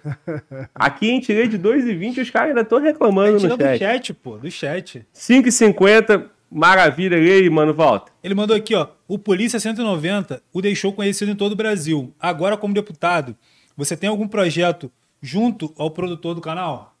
Polícia 190 é aquele dos vídeos lá? Isso, isso É o do camarada o Haddad, é isso? É, o Haddad. Mandar um abraço pro Haddad. O Haddad, quando eu fui comandante geral, me procurou no quartel da, da Polícia Militar e apresentou o, o projeto. Eu já tinha simpatia por esse projeto. E, e quando eu fui comandante geral, eh, nós colocamos o, o Polícia 190, que era um, um canal do YouTube também, e acompanhava todas as ocorrências eh, policiais. Então a gente colocava lá, ele ia dentro da viatura e acompanhava as ocorrências aleatórias que acontecendo do dia a dia, né? Principalmente de rádio patrulhamento. Coloquei também algumas vezes com o BOP, coloquei algumas vezes com, com o Gefron, coloquei eles com a Polícia Penal, porque a Polícia Penal lá. Inclusive, eu vi um vídeo muito bom. Sim. Eu já conversei com o Haddad aqui em algum Ah, legal. momento. E eu vi o vídeo da Polícia Penal com milhões e milhões de visualizações. Sim, sim, sim. O, o, o, Polícia, o Polícia 190 foi, foi um sucesso a, a, nível mundial, vou colocar, porque eu lembro que eu recebia. Eu recebia muitas, muitas perguntas de Portugal. Eu fiz uma amizade com a, com a senhora da Suécia, que ela assistia isso. Ela assistia direto. É, le- lembro que tinha um, um- Fiz am- amizade com um rapaz que morava na Itália também. Os caras assistiam. Então, é, é, ele conseguiu levar, é, é, transpor é, fronteiras, né? O- só que o, quando veio o outro comandante, o outro comandante ele não, não teve assim interesse em permanecer com esse, esse programa, né? Isso, o, o canal dele causou muita inveja lá no Acre, né? Porque é, muito rapidamente ele passou a ter uma, uma vamos colocar assim, uma visualização muito grande. Eu mesmo tinha, por exemplo, minha- a minha página do Facebook, na época eu, eu só usava Facebook, eu não tinha Instagram. É, a minha página do Facebook ela saiu de, na época, de, de 30 mil visualizações, de, de 30 mil seguidores para 450 mil seguidores, né? Então, Por conta desse, Por conta, desse né? efeito do canal Isso, 190. canal 190, aquele negócio todo. Ah, enfim, a gente até monetizava o canal, mas depois que eu fui político, os caras cortaram a minha, a minha monetização, que político não pode ter canal pode, não? monetizado. Pode não. Aí cortaram tudo. É mesmo? Não É, pode? Não pode. Não pode. Então isso aí já é. Isso foi quando? É recente? É mais ou menos de, de, de dois anos, né? É algo de dois anos, mais ou menos. Os- A política, o sistema é foda mesmo, é né? bruto para não permitir Caralho, que- meu irmão. Isso aí é pra tirar a grana de Gabriel Monteiro, da Cunha e os Perfeito, outros políticos que, perfeito, que tem perfeito. canal muito público e ganha com isso também, né? Perfeito, perfeito. Caralho, os caras se ajustam em tudo, hein, irmão? É. Pô, É, assim ajuda aí, faz alguma coisa lá, né? Eu tô, eu tô na comissão como suplente, mas estou na comissão de comunicação. Essa comissão ela vai tratar né, de, de, de assuntos relacionados a, a não somente a questões de rádio, televisão, mas de internet, fake news, eh, controle de, de- de redes sociais. Então, nós vamos estar lá, né? Nós não vamos permitir aí que, que o, a liberdade de expressão seja atingida, não. Vamos trabalhar para que a manifestação de pensamento, de fala, a voz da população possa ser cada dia mais ouvida. Muito bom. É, então, mandar um abraço pro camarada aí, quem não conhece o canal lá, ainda mais depois dessa fortuna aí, né? Fa- Faço questão, todo mundo vá lá e assista o canal 190, que eu conheci pela internet vendo os vídeos também, igual esses milhões de pessoas. Só fiquei triste quando eu descobri o nome do cara. Pô, o nome do cara é Haddad, pô. Já, porra, Haddad, todo carinho contigo, porra. Bota um apelido aí, porra. Esse nome não dá, não, pra gente, porra, ganhar simpatia, não, né? Aí eu tentando arrumar um pad pra mim. Minha vida tá ótima, né? É, coisa boa, né? Cara, me ajuda lá, valeu, deputado. Olha, tem, tem um vídeo lá, tem um vídeo que é interessante, o vídeo lá no Polícia 90, também tá, na minha, tá nas minhas redes sociais. Acho que tá no meu. Eu acho que tá, tá, tá nos dois, tá no, no Instagram e tá também é, no Facebook. É um vídeo, por exemplo, estava tendo curso de, de, de formação de, de, soldados e eles tavam, passaram uma semana na selva. Então eu fui para lá e nós acompanhamos um, um dia todinho com, de, de instrução deles. Acho muito legal, deu muita visualização esse, esse vídeo. Né? O pessoal acompanhava, acompanhou ao vivo lá uma, um dia todo de, de curso do, do pessoal, é, formação de curso de soldado lá na selva. Então foi, foi bem legal. Muito bom. Olha só, mano, Walter. Não adiantou nada, não, mano, Walter. Naquele dia com o Coronel Telhada, eu fiz a mesma pilha, a equipe dele mandou um superchat de 100 reais, né? Porra, eu sim. falei, falei, falei, a equipe tá Porra, ali, cara. todo mundo rindo. Ninguém, ninguém jogou nada. Porra, aí tem que mudar de chefe de gabinete, hein, irmão, porque esse aí não tá servindo, não. hein. Porra, o camarada lá do Coronel Telhada, eu botei uma pilha e ele botou logo 100. Eu falei, bom, muito bom. E cadê essa equipe aí? Porra, lá, só ficar rindo, né? Não adianta rir, não, irmão. Pô, Pô, equipe, vamos ajudar aí, né? Ó, mandaram aqui da equipe dele aqui, ó. Mandaram no chat aqui, mas não foi superchat, não. ah, é? Foi. Porra, aí, tô fudido. Mas é isso aí. É, porra, que é bom pagar pelo menos minha pizza depois no final aí, então. Meu irmão, é, vamos voltar aqui, né, cara? Aí, já virei mercenário, meu irmão. Porra, vocês não entendem nada. Aqui é o show, cara. Meu parceiro, é, te deixei de perguntar alguma coisa, irmão? Faltou a gente passar algum tema aí? Aí é contigo. É você que sabe. aí Não, que- porra, ó, aí. a gente gosta muito de ocorrência, a gente gosta de, pô, dinâmica ali policial, é, confronto, tudo que você tiver aí, cara, é conteúdo rico pra gente, principalmente da, na- eu sei que tu tem bastante experiência aí no comando, né, agora como deputado, mas aqueles teus tempos de tenente, capitão, pra gente é valioso também, então... Sim, se você puder relatar, eu lembro, te lembro de uma. A, a gente não faz isso mais, né? Porque naquele tempo a gente até às vezes se excedia em, alguma, em algumas ações, né? Hoje a fiscalização é é mais pesada, a gente não consegue exceder. Mas eu lembro que nós tínhamos uma. Nós fazíamos uma operação que chamava-se Operação Infiltração. Então, isso na época da COI, época de, de tenente. A gente viu em determinado momento que a gente tinha que combater a questão do- da, da- da droga, né? E isso ia fazer com que a, a- a criminalidade diminuísse. Mas logo a gente entendeu que é o contrário. A escassez da droga eh, faz com que o, o produto tenha uma demanda maior, aumenta o valor e, enfim, é, é complicado. Mas eu lembro que a gente, na nossa época, nós, nós, nós superfa, superfa, não, não é superfaturar, nós inflacionamos o preço de uma cabecinha que custava 5 reais e ia para 50. Com essa operação infiltração.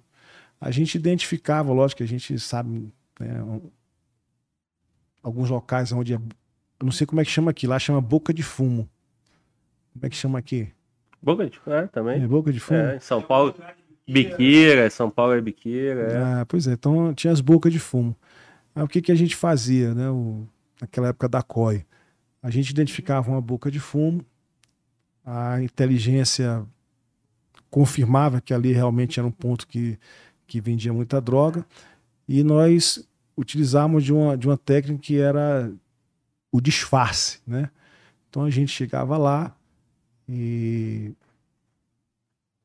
fazia vigilância, prendia o, a pessoa que a pessoa que, que era comandante, comandava ali aquela, aquela boca de fumo. Depois que a gente prendia, o nosso pessoal ficava lá disfarçado e todas as vezes que alguém ia lá comprar uma droga, alguma coisa, né, a gente também é, bloqueava o cara e, e, já levava a prisão, a gente enchia as delegacias, entupia as delegacias. Só que é, e, e isso fazia o quê? Com que as pessoas. E, espalhava, só não vai naquela naquela bocada amarrada, não, que os caras chegam lá, os caras querem prender a gente e levam a gente para delegacia. Não tem nada a ver, era, era, era os policiais que estavam disfarçados que levavam.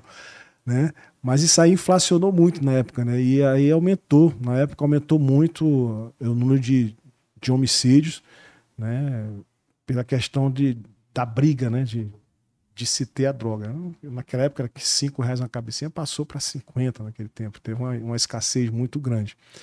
Então a gente teve essa, essas operações. Hoje a gente não, não, não, é possível mais fazer isso, né?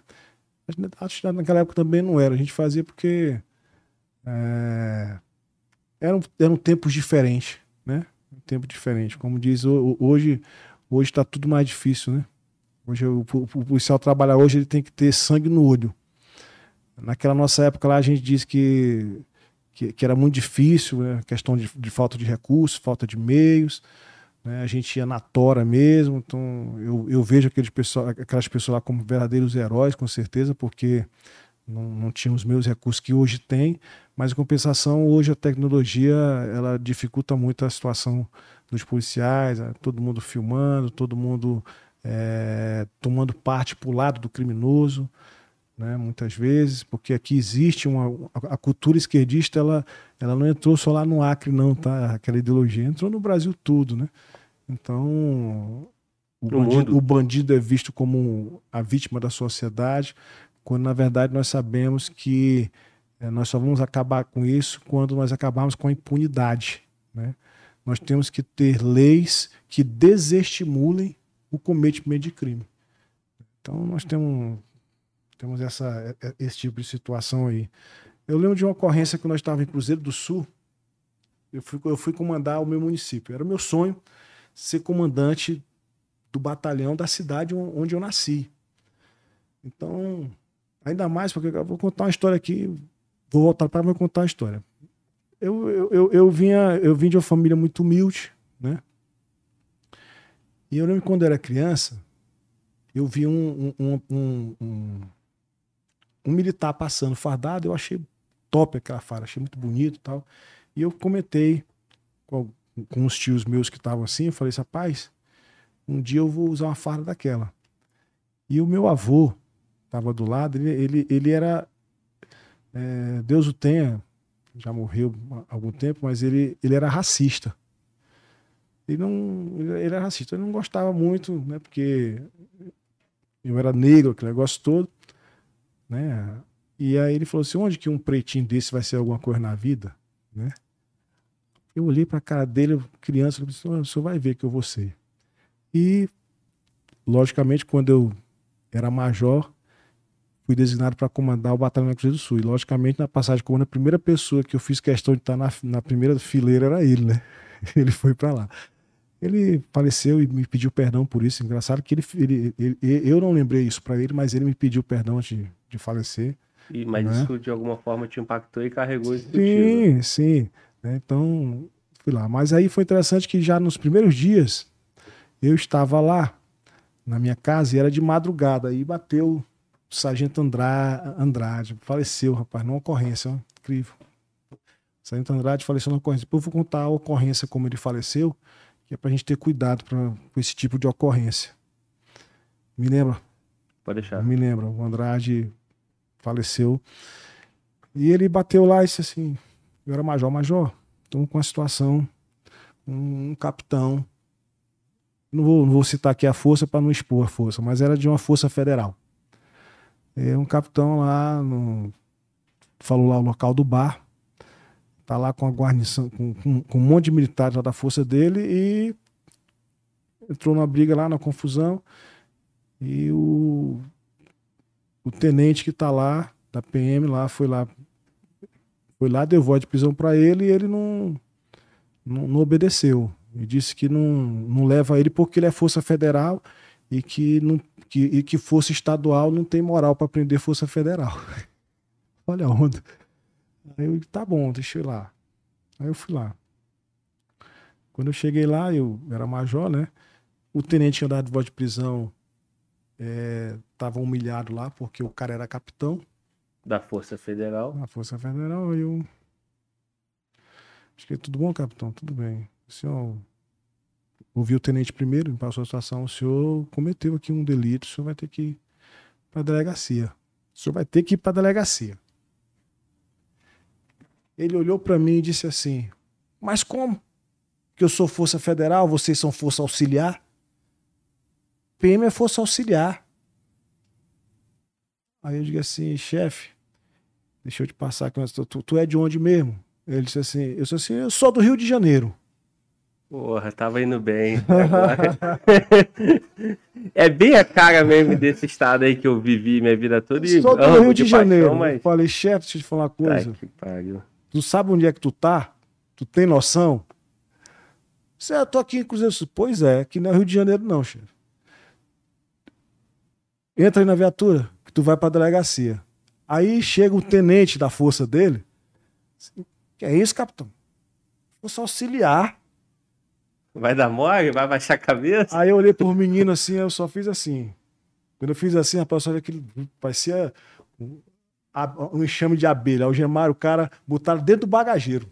Pá! O tenente. Sim. Aí eu olhei pro capitão e disse assim: E aí, tu quer ir no carro ou quer ir no outro bagageiro? Senão tu vai pa... entra no carro, senão tu vai passar a maior vergonha da tua vida. Lá, tu vem lá do Rio de Janeiro pra passar vergonha aqui Cruzeiro do Sul. Se eu fosse tu, eu entrava no carro agora. Eu vou te dar três segundos pra tu entrar no carro. Eu disse, Não, não, entra agora. Você, ah, tá. Entrou dentro do carro. E a gente é, levou, conduziu pra delegacia. E aí, nessa. Quando eu cheguei na delegacia, o comandante dele, tinha um major que era comandante dele, foi lá. É, aí ele foi lá conversar comigo, disse, pô, pô, major, agora de major para major aqui, pelo amor de Deus, libere o meu, meu capitão aí, não sei o que. Não, mas não tem como não. Não, libere e tal. Eu sei que a, a gente resolveu, eu disse, olha, então ele assina um termo aqui de que ele, senão depois ele vai reverter aqui pro, pro nosso policial. A gente não quer confusão com vocês não, mas fala para ele respeitar, para ter cuidado. Não, não, eu, eu vou dar uma punição nele a nível, a nível disciplinar. Disse, não, tá bom. Aí levou. Beleza, quando ele levou, tava tudo bem, aí eu, ou seja, passei a madrugada nessa ocorrência. Aí fui para casa dormir. Quando deu umas 10 horas, meu, meu telefone toca, era o major. Ô, tudo bom? Tudo bem, rapaz? Queria que tu viesse aqui para almoçar aqui com a gente aqui, aqui na ele tinha uma unidade lá, uma unidade móvel. Isso aqui na nossa unidade móvel aqui, que você viesse aqui para almoçar aqui com a gente. Aí eu digo, rapaz, o que, que esse cara quer que eu vá almoçar com ele? Aí tinha o comandante do, do, do exército, que era muito meu amigo, inclusive era da minha turma de guerra na selva. Eu liguei para esse beijo, deixa eu tá passando uma situação aqui. Aconteceu isso aqui, tal, tal, tal. Passei a, a, a situação toda para ele. E agora o cara tá me chamando para almoçar lá no, no, no quartel dele. Bicho, eu não vou, não. O cara tá querendo fazer uma emboscada para mim lá. Disse, não, cara, o cara já, eu já tô sabendo a situação. Eu vou contigo para não acontecer nada. Então vambora. Aí ele foi comigo. Eu sei que daí surgiu foi a amizade. Porque daí a gente chegou lá almoçamos com a situação toda. E quando eu fiz, eu disse, ah, agora vocês vão lá no quartel, eu vou fazer um jogo de futebol. Aí jogou o nosso time contra o time deles. E até a gente se tornou amigo lá. Tem um amigo lá E no o Rio capitão? E o capitão? Tava no almoço? Tava no almoço, Tava no foi futebol pro também? futebol, tava em tudo que era lugar. to- tomou um carrinhozinho só, né? Aquela, aquela mais forte, não? É, mas é interessante, né? O, o lance Deixa eu desse, pegar. cara. Começou ali tenso, né? E terminou num sorriso, mas eu, eu quero aproveitar essa oportunidade porque eu acho que hoje essa mentalidade não é tão difundida, Isso foi em 2004. mas tem essa ideia. É, como é que é lidar com isso aí? Essa ideia de que a PM é força auxiliar. Inclusive, tem um, uma fala muito conhecida que é do delegado da Cunha, que ele conta um episódio que ele era tenente, aí o cara chegou uma guarnição lá que tratou ele com certo racismo, aí ele falou, ô, ô, ô neguinho, como é que tu roubou essa moto aonde? E realmente é um caso, porra, absurdo, não é Claro. sobre isso que eu quero falar, mas ele conta que nesse caso, ele, ele dá um enquadro no cara porque ele era tenente, o camarada era praça e cabo. Certo. De fato existe isso? O, o cara do exército, o, o graduado, um tenente, um capitão, ele pode é, agir e dar um enquadro no praça da PM, ou então até no oficial de graduação menor? Olha, é, ainda existe isso assim por uma força de, de, de tradição. Ainda existe isso aí por uma força de, de tradição, mas é, legalmente não, não, não tem mais cabimento isso, né? Falando em termos jurídicos, independente de, de quem é, o cara pode ser conduzido, né? Mas ainda hoje nós fazemos o quê? Por exemplo, um, um sargento abordou um tenente e aí ele, ele, ele chama o oficial de dia da polícia militar, o oficial de dia vai lá e, e faz a, a condução. Mas a voz de prisão que o sargento deu permanece. Ele pode dar voz de prisão tranquilamente um, no superior, tranquilamente. Não tem, não tem problema. Não vejo, nem, não vejo nenhuma afronta à legislação, não. É, esse fato que eu falei aí aconteceu em 2004, né? É, acho que hoje nem, nem, nem aconteceria mais. Não, vejo nem espaço dentro da sociedade para acontecer esse tipo de situação de, de enquadramento, né?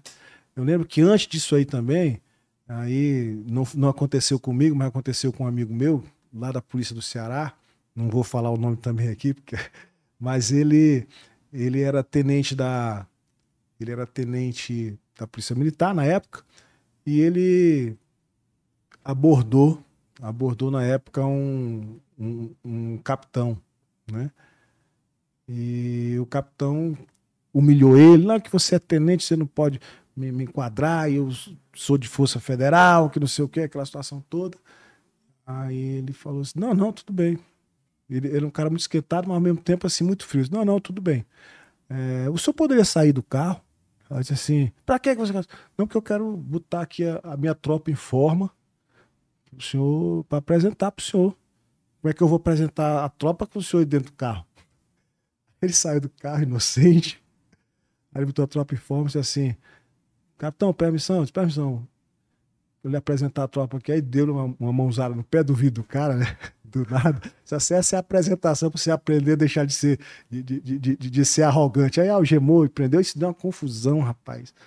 Eu lembro que deu uma confusão, deu um, até confusão institucional, né? Então, assim, é, são coisas de muito, muito tempo atrás, né? Hoje não, não, não caberia mais esse tipo de enquadramento. Acho que não cabe. né? Sim.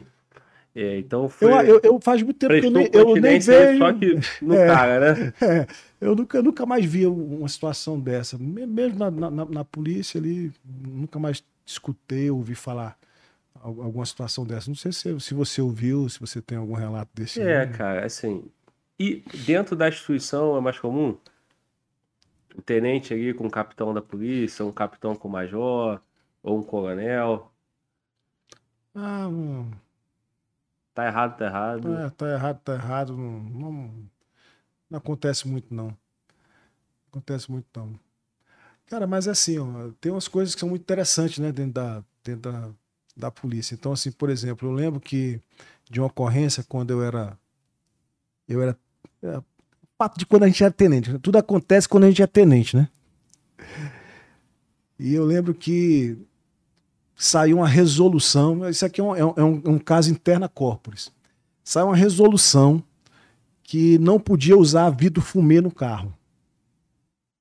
Não podia usar vidro fumê. Mas eu era tenente, né? Eu botei o vidro fumê. Bom. Bom. eu sou tenente, tenente, de pô. polícia, porra. Quem é que vai mexer comigo? Caralho, é Eu isso. botei o tenente, botei o fumê. É. Entrei dentro do quartel, aí o- chegou um tenente coronel, Suba aqui, tire o fumê. Mas eu botei ontem o fumê. Foi caro. Naquele tempo, fumê era o olho da cara, né? Foi muito caro. Vai ter que tirar porque você é policial, você é um tenente, você tem que dar o exemplo. Aí eu digo, pô, chefe, tem um monte, tem um monte de gente que, que usa. Pois é, você tem que dar o exemplo. Mas eu dou exemplo, eu não tiro o fumê de ninguém. Quem quiser usar fumê na cidade, eu não tiro. Eu só quero que deixe o meu. Eu disse assim, não, você vai ter que tirar agora, senão eu vou lhe punir. Aí fui lá, arranquei todo o fumê. E aí arranquei todo o fumê e fiz uma operação. Disse, também hoje eu vou fazer uma operação. Ninguém fica com fumê nessa cidade. Se eu não fico, ninguém fica. Coisa de abestado, né? É. Aí fizemos uma operação. Aí levamos, levei a operação pra lá, meu irmão. Aí começamos a fazer. E tirando fumê de todo mundo. Quando chegou no, no- naquela época, tinha um carro chamado Santana, que era o, o top de linha. Santanazão preto, todo fumezão preto, a cor mais linda do mundo. Aí, só que a gente não podia tirar. A gente determinava pro cara, o cara que tinha que arrancar. A gente não podia arrancar. A lei dizia isso. E se o cara não quisesse arrancar, o carro era guinchado pro Detran. Cadê a senhora do carro? Não aparecia o dono. Mandei bus- buscar o guincho. Quando o guincho chegou, quando o guincho chegou, que estacionou para levar o carro, apareceu a dona do carro. Ela e o namorado dela. Não, o carro é meu. Hum.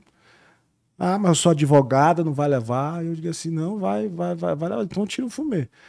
Aí ela disse assim, não, não vou tirar não. Inclusive, se o, se o senhor tirar, eu vou ligar pro meu, pro meu tio, que é tenente coronel da PM também. Aí falou o nome do tio dela. Era o cara que tinha mandado eu tirar o fumê. Aí ficou bom. Eu disse, agora que vai tirar mesmo. Aí ficou bom. Agora que vai tirar mesmo. Aí ela, vou, ele tá tão guincha. Aí guinchamos o carro. Rapaz, ela, ela é tão marrenta.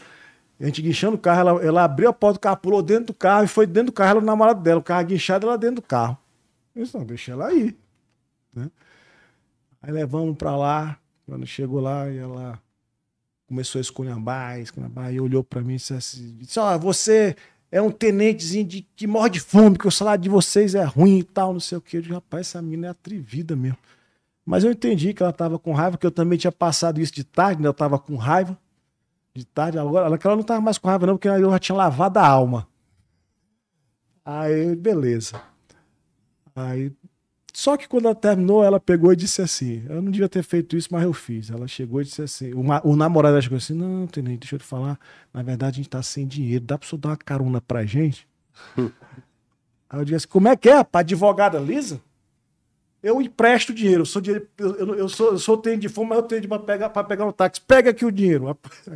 Não, não quero, não. Você tá me humilhando. Aí saiu andando a pé, os dois. Aí eu entrei na viatura. Aí também fiz uma coisa, não é pra fazer, mas eu fiz. Eu disse, vamos passar lá por ela. Quando eu passei por ela assim, aí eu fiz. Uh! a mulher me esculhambou. Aí pronto. Quando deu sete horas da manhã do dia, entreguei o serviço. Vem o tenente, veio o coronel. coronel. Stop aqui! Você é comandante. O senhor humilhou a minha, minha sobrinha? Não, não humilhei não, chefe. Tá aqui as testemunhas tudo. Eu só pedi para tirar o fumê, ela não quis tirar. Mas por que você foi tirar o fumê dela? Porque tá na lei. E eu tenho que dar o exemplo. E eu tenho que dar o exemplo. E não só dar o exemplo, meu, como cumprir, né? Exatamente, eu tirei o meu, então o pessoal tem que. Eu, tenho, eu, eu tô dando exemplo, rapaz. Esse cara me perseguiu. Eu- ele só voltou a falar comigo. Ele já tinha ido para reserva, eu já era. Eu já, aí sim, eu já era tenente coronel. Foi quando ele voltou a falar comigo. Acredita? E hoje é amigo, para você ver, né? Hoje é amigo, porque ele foi, ele voltou a falar comigo porque ele, eu, na época eu estava na assessoria jurídica, ele precisava que eu assinasse um parecer para ele receber lá uma, uma, uma gratificação que estava atrasada. E eu, como eu sou um cara que eu não guardo rancor nem, nem mágoa, eu assinei para ele, liberei para ele e o cara virou meu amigo. Ah, agora, agora eu entendi tudo, porra, meu irmão. E outra coisa, lembrando que tu foi comandante-geral da polícia, né? Sim, coronel, sim. coronel Fu e comandante-geral da polícia. Sim. Aí virou amigo. Bom, eu come... essa história eu comecei chateado contigo, irmão, confesso. Pô, tu se fudeu e botou geral pra se fuder junto. Não gostei dessa parte. Ficou bom quando entrou a sobrinha do cara. Entendeu? Muito bom. Nesse Pô. mesmo local, nesse mesmo local aí que aconteceu a situação, que era um local chamado, era um local que frequentava muita gente, chamava-se 14 bis, era o point da cidade, né? E aí o 14 bis lá dava muito filho de papai, sabe? Um monte de filho de papai. Aí eles ficavam dando cavalo de pau, né, fazendo mano- manobras radicais, aquele negócio todo. E aí o pessoal ligava lá pro quartel e, olha, tem que vir aqui. Os caras cantando pneu, fa- fazendo eh, racha, aquela situação toda. Aí eu chegava lá com a viatura, todo mundo em silêncio. Tudo normal. Eu digo, rapaz. Aí ia pra lá com o fé, a mesma coisa. Mas, rapaz, vou deixar dois policiais aí pra ver essa situação. Aí deixei dois policiais lá. E aí, quando os policiais viram, só anotaram as placas de todos os carros. Aí quando eu cheguei lá, eu disse assim, ó, esses carros aqui, tudinho aqui. Se você não quiser levar aqui, a gente vai guinchar tudo. Aí lá vai eu num comboio, rapaz. Foi o maior comboio que já teve lá. Uns 30 carros, rapaz, só filho de papai. Rapaz, isso me deu uma dor de cabeça. Tinha filho de deputado, né? hoje eu sou, eu sou deputado, eu sei o que, que é, meu irmão. Me deu dor de cabeça. Quando eu fui lá, tava, eu sabe aonde? Lá no interior comandando o- interior daquele lá para poder para poder pagar o erro que eu cometi de ter levado todo mundo pro Detran por causa do o que que é um racha, né? chefe? O que que é um cavalozinho de pau? É foda, né? isso pra gente, mas é, cara. Então assim, a gente a gente enfrenta muitas é muitas situações dessas ali na polícia. Eu até costumo dizer que a gente trabalha muito, mas a gente se diverte, né? Tem muita tem muita história para contar. Sim. Agora, tu tem criança adolescente, né? Eu Jovem, tenho, indo pra fase tenho. adulta, né? Não tá liberado fazer racha nessa porra, não, né? Porque é Não, filho não. de deputado, não, né? Lá Não, o enquadro é tem- não tem diferente, isso, né? Não. Então tá, pô. não, não tem isso não. Inclusive o de aniversário da tua filha, né? Sim, Aí te ajudei um- agora. Olha aí, porra, poxa. isso ninguém fala, né? Não sei se ela tá assistindo, né? Passei o link pra Tá nada, tá assistir. batendo racha lá no Acre. Ah, tá. Tem 16 anos, ainda, ainda não dirige não, mas vi me aperreando. Pai, quando é que o senhor vai me ensinar? É, minha, minha querida Manuzinha, queria lhe mandar um beijo, um abraço, lhe parabenizar é, pelos seus 16 anos. Que Deus te abençoe grandemente, lhe conceda muitos anos de vida com saúde, com prosperidade. Né? Que toda sorte de bênção de Deus é, seja na sua vida, em todas as, todas as áreas, na área profissional, na área sentimental, na área psicológica, na área espiritual, todas as áreas. né? Um grande beijo para você. E o papai te ama muito. E tamo junto, tá, meu amor? Muito bom, muito bom. É isso aí. Com certeza tá assistindo. Parabéns aí, Manu, né? Manu, a Manu, ela canta muito bem. Né? A minha outra filha mais velha, que tem 22 anos, também é canta, canta pra caramba. Ela é ministra de louvor na igreja, canta muito, né? E eu tenho um filho de, de, 10 de 17 anos, Samuel, que é bem maior do que eu, tem 1,92m. Ah, fala isso não. ele. Pô, mó vacilo. Porra, por que, cara? Eu tenho 36, cara. 1,92, cara. Eu, Eu o moleque, sei. 17 anos. 17 anos, 1,92m. Pô, ele, né, então, os, os, os meninos tiveram uma experiência muito boa. Eu, eu tive a oportunidade de, de fazer vários cursos fora do país, né? Mas teve um curso que foi um curso mais extenso. Nós passamos um ano e oito meses no- nos Estados Unidos, em Orlando, na academia de Lake Count. E, e lá também fiz estágio no, no departamento de polícia de Orlando, alguns intercâmbios na polícia de eh, Carolina do Sul, eh, de Nova York, né? Então, eh, todos eles aprenderam a falar inglês muito bem, né? E eu tive a oportunidade de atuar nessa, nesses departamentos, né? E no início eu, eu fui como instruendo, né, para fazer um curso de gerenciamento superior de polícia e táticas de, de ações táticas de, de SWAT e tal. Mas eu tive a oportunidade lá, o pessoal, o pessoal admira muito o policial brasileiro. Eles admiram muito o policial brasileiro. Porque é, eles entendem que o policial brasileiro tem, tem, tem uma coragem de enfrentar determinadas ocorrências de alto risco que eles não fazem se não tiver os recursos e os meios e os meios necessários e até mesmo é, é, a questão da, da legalidade, né, de estar muito amparado é, legalmente, né? É, Agora sim, é uma polícia que é muito. Eu acho que é interessante contar essa experiência, né? Para o pessoal entender como é que funciona lá. Né? É uma polícia que ela. A, a a gente, a gente aqui entende que não. A gente fala da questão do policial, de utilizar três policiais, mas lá ele utiliza um, via- um policial por viatura. Ah, mas por quê? Primeiro, primeiro porque é, você tocar no policial ou ofender ele com voz são penalidades muito pesadas. A pessoa vai, vai sofrer uma penalidade muito pesada. Né? E, é- e apesar de ser um policial na viatura, eles não atendem a ocorrência sozinho.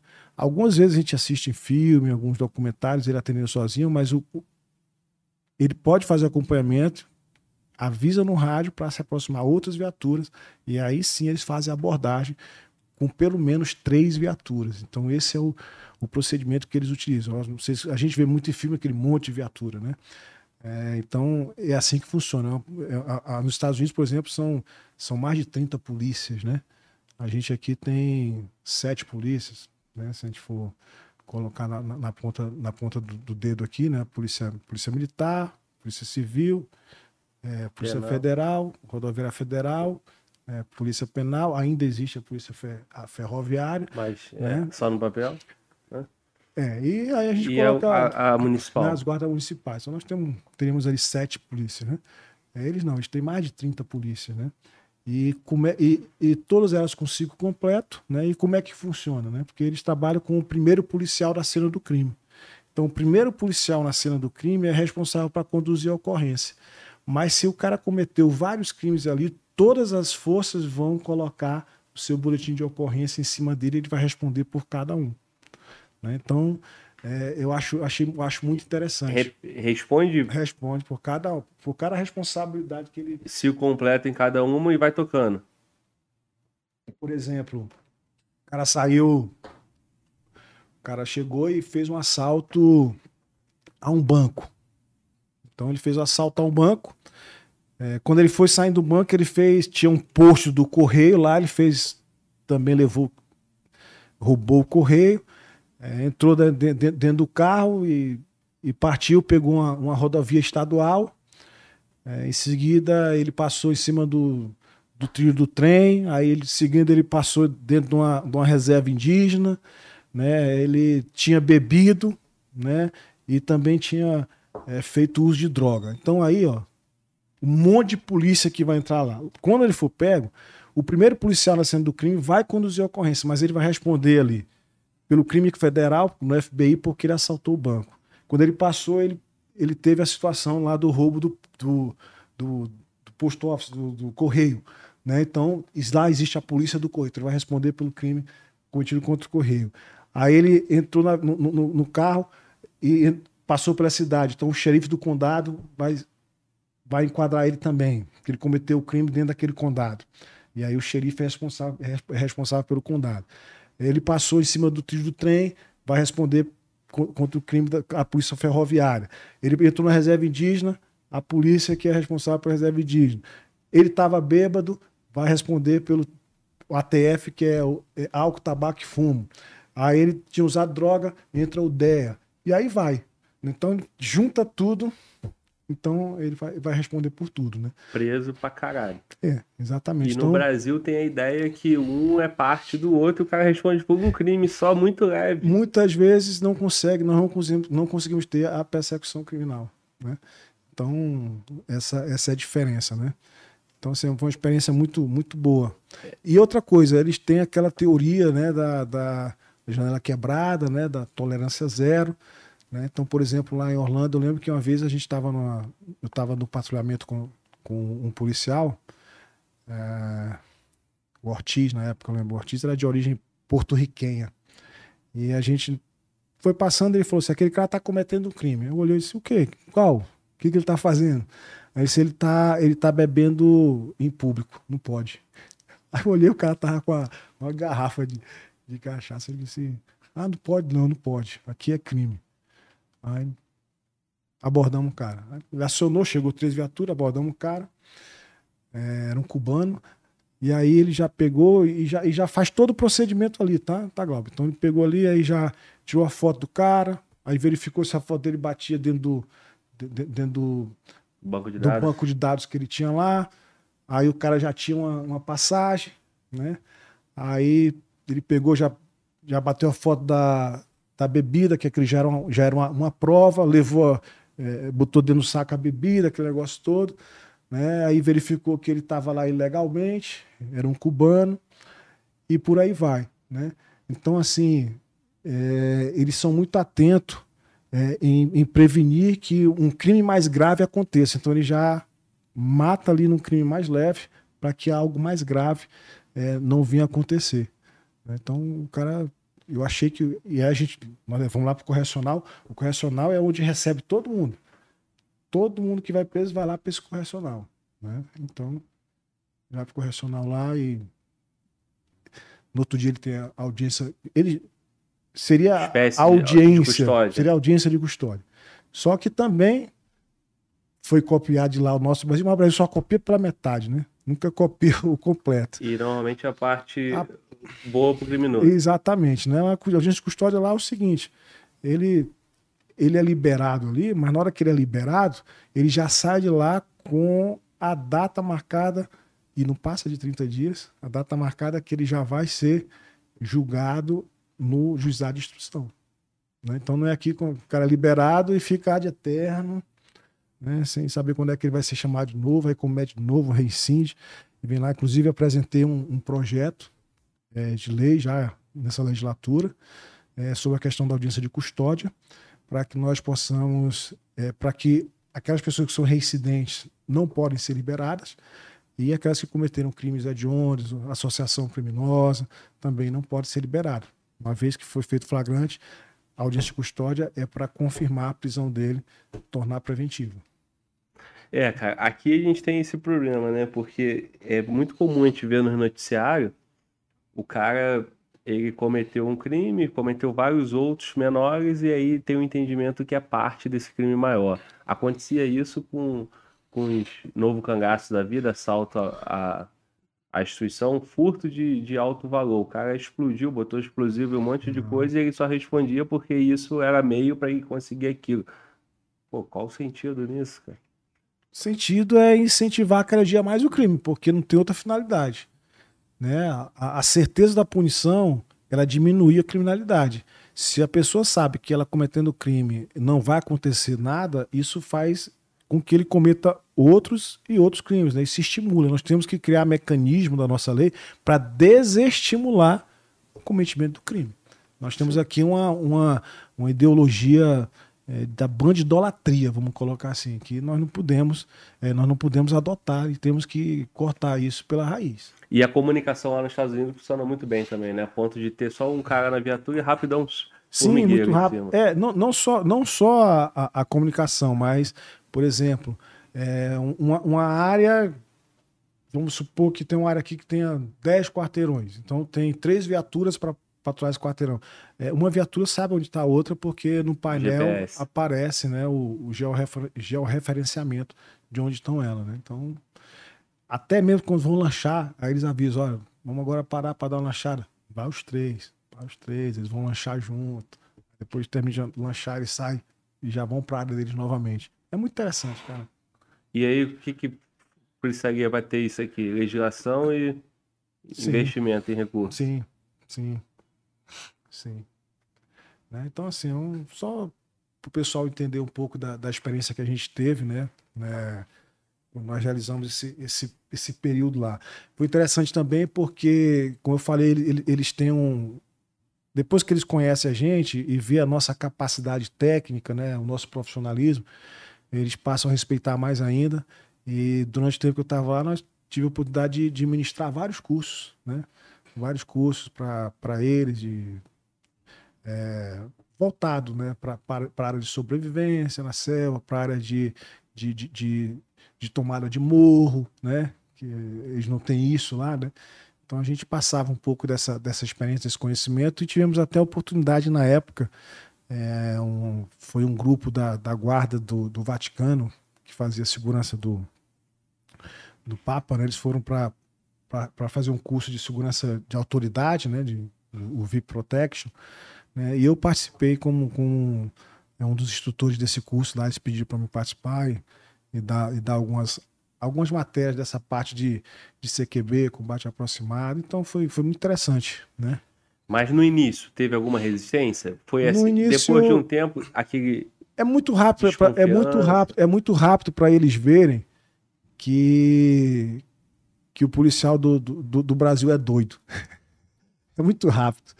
Né? Então ele já começa a respeitar a gente. Rapaz, esses caras são bons, né? Eles têm a gente como, como excelentes policiais, né? No sentido de dar coragem, de, de ir para cima, né? Eu lembro que eu, eu tinha um, um CD do curso, do, do primeiro curso de ações táticas especiais, e aí eles eu disse, "Ó, vou mostrar para vocês como é que é um curso de ações táticas especiais. Aí mostrei para eles. Incrível, cara. Quando terminou o curso, eles estavam todos chorando.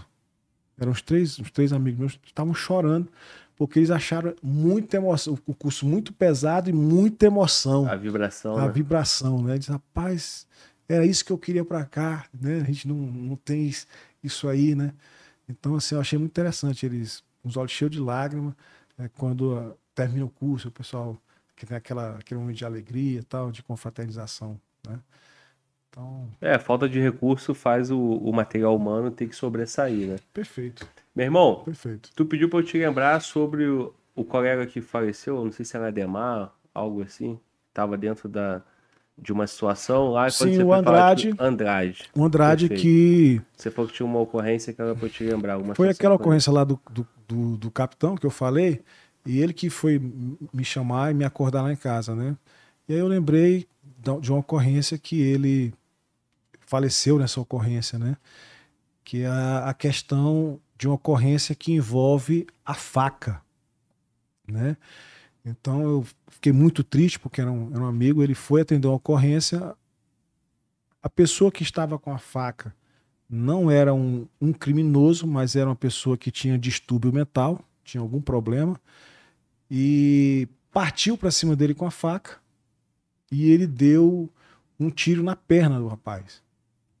O tiro na perna não foi o suficiente para parar ele. Ele continuou vindo para cima e cravou a faca no peito do, do, do- do policial, né? É, Mesmo o policial estando de colete, atravessou o colete cravou e pegou no coração. Né? E aí nós tivemos o óbito de um, do policial em razão de uma ocorrência que a gente olha assim, a gente vê como se fosse uma ocorrência boba, né? Uma ocorrência boba que ceifou a vida de um, de um, de um companheiro nosso. né? E o cara não era um. Ele tinha problema mental. não era um criminoso, nu- nunca tinha, nunca tinha tido passagem. Então, assim, a gente vê aí a, a questão da, da necessidade de se utilizar, logicamente, arma não letal, mas o cuidado de que, dependendo da proximidade que se encontra, né, o- vamos colocar aqui, o, o seu algoz, né, não dá tempo. A faca é tão letal quanto a arma de fogo ou até mais, né? Na verdade, na verdade eu, o, o meu irmão, o Coronel Alisson, lá da PM do Amazonas, ele tem o curso de combate faca. Ele fez. E depois, eu conversando com ele sobre essa ocorrência, ele falou, Ulisses, a 7 metros Sete metros. é letal. A faca é letal a 7 metros. Um cara com a faca a 7 metros, ele é mais letal do que o cara com a pistola a 7 metros. Não Isso dá é interessante. tempo. Não dá tempo, ele chega primeiro, né? Exatamente. Aí eu disse, rapaz, interessante isso. Então, só para a título de, de exemplo aqui, que eu, né, e, e para que a gente possa buscar mais, um um conhecimento técnico mais aprofundado sobre esse tipo de ocorrência. Né, que é, esse não foi um, um fato isolado que aconteceu. Eu já vi várias situações dessa é, no Brasil todo. Né? Esse me chamou a atenção porque era uma pessoa muito próxima de mim. Tem muitos vídeos, né? Tem vídeo americano, inclusive, que tem um vídeo que é um clássico, sei lá, pelo menos eu já vi rodar várias vezes, viralizado, que tem três policiais fazendo circo e o cara vai lá e espeta os três. Eu vi, eu vi E mata os três Eu vi polícias. esse vídeo incrível, né, cara? O polícia atirando e dando comando e o cara consegue esfaquear os Eu três. lembro, eu lembro desse vídeo. É. desse vídeo. Aí tu vê, porra, o polícia. Essa, essa ocorrência é uma ocorrência. É um, uma tragédia total, né? Pela morte do polícia, pelo fato do, do, do agressor ter problema mental, então, né? Não é, não é um criminoso, não é um, um roubo, não era nada, era um distúrbio mental. Porra, horrível. Polícia tinha que ter conseguido neutralizar antes e seria uma ocorrência horrível do mesmo jeito. A polícia teria sobrevivido, mas teria ficado com aquela sensação horrível de ter tirado a vida de um cara que não era criminoso. Exatamente. Exatamente. Né? E essa é a vida do polícia, né? Atividade policial traz esses elementos, né? Mano, Walter, o que que tá acontecendo lá no Rio Grande do Norte, cara? Vamos pegar a nossa opinião aqui do nosso convidado. Você Cara, tá acompanhando, cara? São dois dias de ataque já. E... Eu não estou acompanhando profundamente, eu só vi ali superficialmente, né? É, Me passa aí mais ou menos qual. qual Fala aí, mano, Walter. Então, no microfone, é- tá ligado? Tá sim. A galera, a galera aqui no chat tá falando que. Interagindo, né? Sobre o que tá acontecendo no Rio Grande do Norte. E uma das notícias é que o governador ele acionou parte da Força Nacional para que seja enviado lá para Mossoró para poder conter né, o, o avanço lá do. Mas o que que tá acontecendo? Estão queimando ônibus e tal? Isso, Organização isso. criminosa, presídio? Qual era a parada, irmão? Então, Tamo ao vivo, vamos lá. é, condições de presos, morte nas ruas e o que pode ter motivado os ataques, né? Provavelmente facção, né? Questão de, do- dos presos, né? Dentro do- dos presídios, enfim. Resumindo, aquela causada de sempre, Sempre, maus trata, comida tá azeda. Fala aí, coronel. Aí os caras tocam terror na cidade, nesse argumento, aí o Estado vai lá, ouviu o preso, e aí, igual aconteceu em várias outras situações, em São Paulo, por conta de transferência 2006, depois Alcaçuz, depois Pedrinha, Perfeito. depois e tal, a cena se repete. Manaus aconteceu, lá em Manaus, a mesma coisa.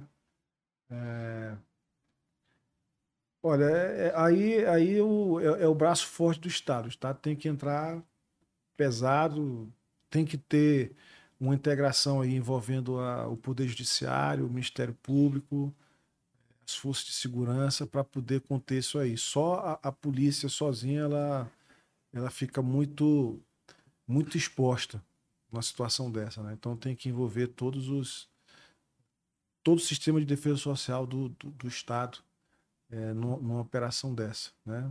Monta-se ali um, um gabinete de, ge- de gerenciamento de crise, tem que montar o gabinete.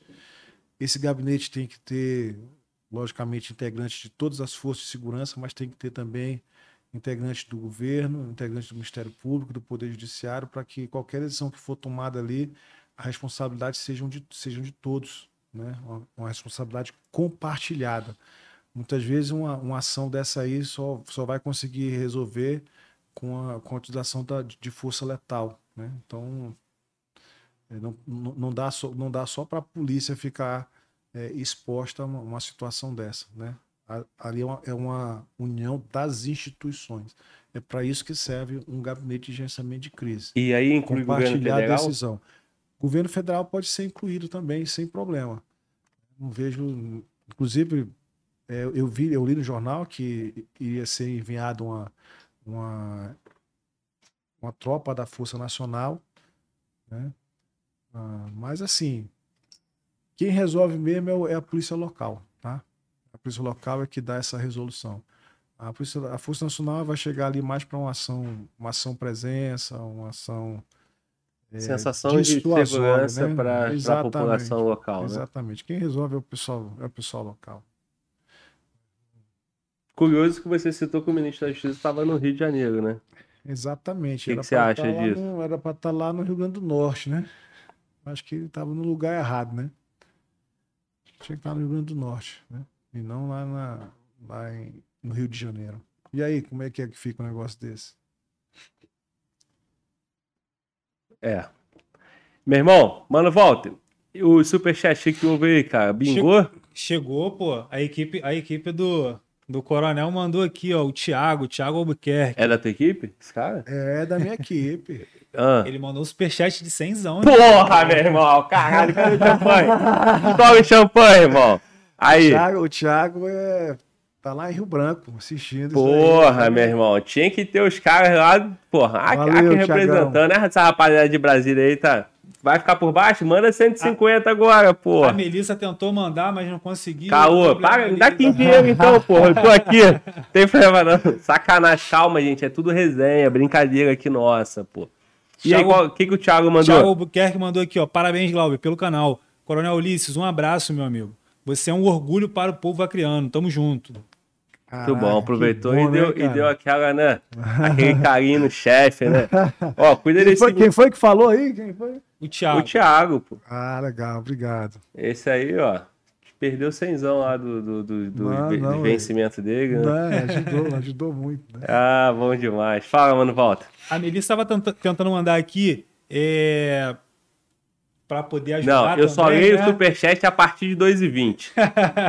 Mandaram 2,20, 5,50 e 4,40. Acho que tá Chegou combinado. 4,40? Chegou, pô. Ah, tu falou do União Brasil aí, ó. Olha. Veio com 44. Fala aí. Então, a Melissa mandou aqui, ó. Como foi o enfrentamento entre a polícia do Acre e o Comando Vermelho? Alguma ocorrência te assustou? Olha, é, não digo que me assustou, né? Todas as ocorrências, é, não existe ocorrência uma igual à outra. Todas as ocorrências elas são diferentes. E em todas elas nós temos que ter o cuidado, porque ah, eu costumo dizer para minha, minha tropa que a, a principal missão do policial é voltar para casa, é voltar para o seio da sua família, é poder ele voltar e dar um beijo na sua filha, na sua esposa e conseguir é, sobreviver para mais um dia, né? E a nossa luta ela, ela é um dia após o outro. Então assim é, é- é- essa é a principal regra que eu falo, a regra de ouro do policial, voltar para casa. Né? Então como é que ele consegue voltar para casa? Combatendo o bom combate, tendo treinamento específico para que ele possa e profissional para que ele possa se sair melhor do que, do que o criminoso. É, eu tive mu- muitas ocorrências, tivemos muitas ocorrências, atendi muitas ocorrências e muitas, fiz muitas operações é, lá no Acre para combater o crime organizado. É, eu não recordo assim nenhum assim que diz assim, ah, eu, eu fiquei com, com medo de, de- dessa operação, mas assim, é sempre que a gente vai entrar no presídio, eu, eu tenho eu tenho um receio, né? Então as operações que eu sempre tenho mais receio são aquelas operações onde nós temos a rebelião lá dentro do presídio e nós temos que entrar lá para controlar e trazer de volta a, a- a normalidade aquele ambiente. né? O último que nós tivemos foi que foi lá no, no- Francisco de Oliveira Conde, é, quando eu estava no subcomando, foi muito foi muito pesado.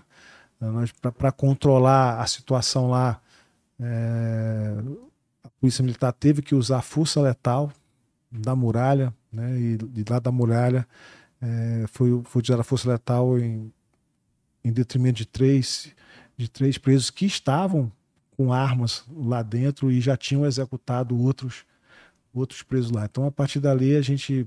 E tudo pegando fogo, aquela situação toda, o chão pegando fogo. Então, é um ambiente que, que me causa mais, mais cuidado.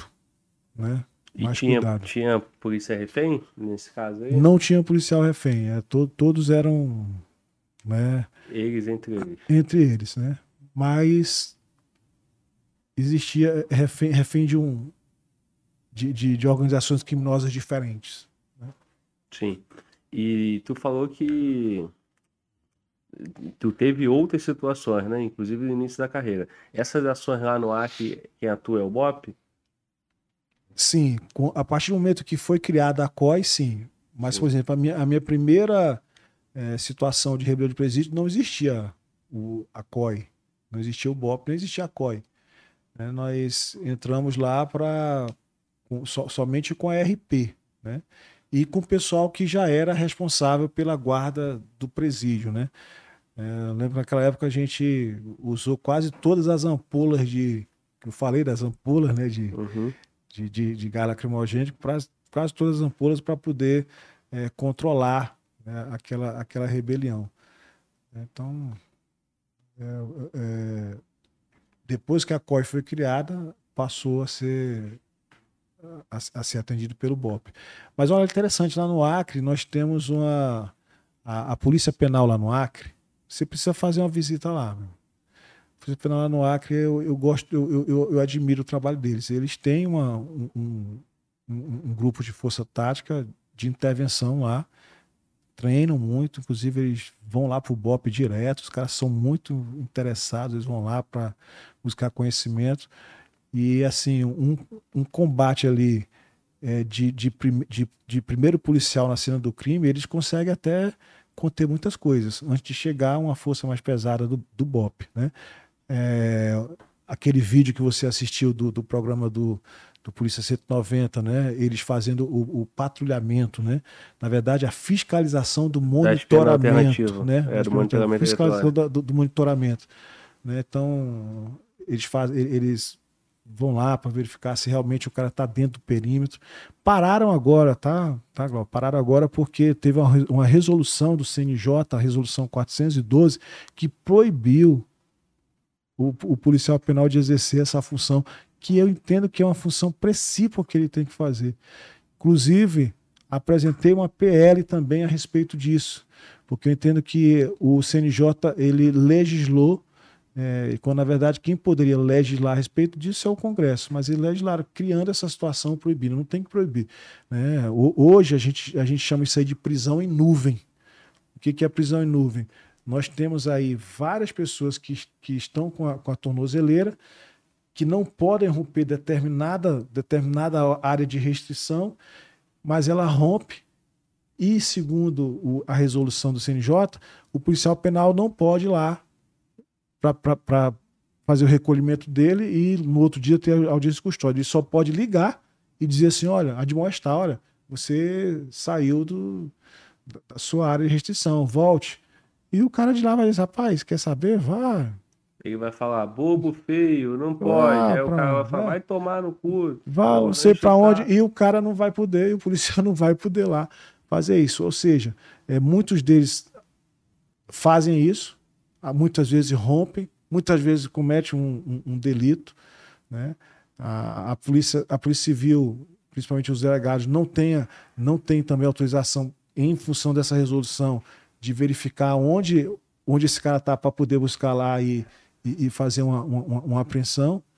Né? Então, assim, nós apresentamos um projeto é, colocando que, uma vez que ele, que ele rompe uma vez que ele sai do perímetro, ele tem que ser conduzido para o sistema e ali ele permanecer até que seja feita uma audiência de justificação, motivo pelo qual ele violou um benefício que foi dado para ele. É, porque se ele está ele, ele tá preso, né? Ele só está com a pena alternativa. Exatamente. E, e, e, se não fiscalizar, não tem execução da pena. Né? Exatamente. E, se, e se, se não a polícia penal que vai fazer isso, quem vai, vai fazer? Ninguém? Então aí realmente fica sem ter como. Não adianta nada ter legislação se, se não tem a aplicação. É, lá nos Estados Unidos tem a US Marshal, né? Sim. Que é a, a polícia, seria a polícia penal. Eles fazem exatamente isso. Né? Eles fazem exatamente isso. Eles verificam se o cara está cumprindo ou não o benefício. Uma vez que ele cumpre, que ele descumpriu o benefício, ele automaticamente é trazido de volta para dentro do sistema. Beleza, muito bom. Mano, volta, zeramos aí nossas dívidas. Tem um superchat do Igor Neves, cara. Você falou dos 2,20, camarada mandou 1,10, mas falou aqui, ó. Primeira vez assistindo uma live ao vivo aqui. Bom demais, irmão. Volte sempre. E tem de 440 que foi a do Pedro. Me... Ih, rapaz, essa daí eu tinha que mandar pra você ler, porque o nome do cara é complicado. Porra, tu vai me derrubar aqui ao vivo, guerreiro? Tu tá em qual time? Fala, Glauber, pô, porra, tá maluco? Então vai lá, porra, me salva. Ele mandou aqui, ó. Pedro, pô, cara, me, medite. É, para completar a passagem do busão, ele mandou 4,40 aqui. Então, tá, é realmente, porque 2,20 não paga passagem nem de ônibus, irmão. Como que o polícia vai voltar para casa? Pois é, né? Beleza, é isso. Meu irmão, fechamos? Vamos, vamos fechar. Eu voltar para casa. Eu, né? eu tô olhando ah. aqui, já já tá tarde, né? Já, né? Polícia, Polícia, polícia antigão dorme cedo, né? 30 anos de É. polícia, já tem cuidado. Não, pior que eu nem vou dormir ainda. Eu tenho um bocado de trabalho pra fazer ainda. É mesmo? Tenho um bocado de trabalho Porra, pra fazer. tu foi pra reserva, tem que descansar, cara. Não, mas é trabalho lá da Câmara, né? Câmara dos Pô. Deputados, ali o pessoal acha que. Vida de deputado é sugado, não é? Sugado. Eu tô ligado. É sugado. Você teve lá, viu como eu é que vi, é? né? porra, meu irmão, eu não quero nunca mais voltar lá. É tanto trabalho que eu fiquei até com medo. Vai que sobra pra mim, né? Comando, prazer imenso. obrigado, cara. Muito obrigado. junto. Queria mandar um abraço aqui para todas as pessoas que estão nos assistindo. que Deus abençoe a vida de vocês. né? Força daquele pessoal que está se preparando aí para concurso, que quer entrar na carreira. É, a carreira é isso aqui, tá? Deus abençoe vocês, que vocês consigam aí. E me colocar à disposição, né, Glauber?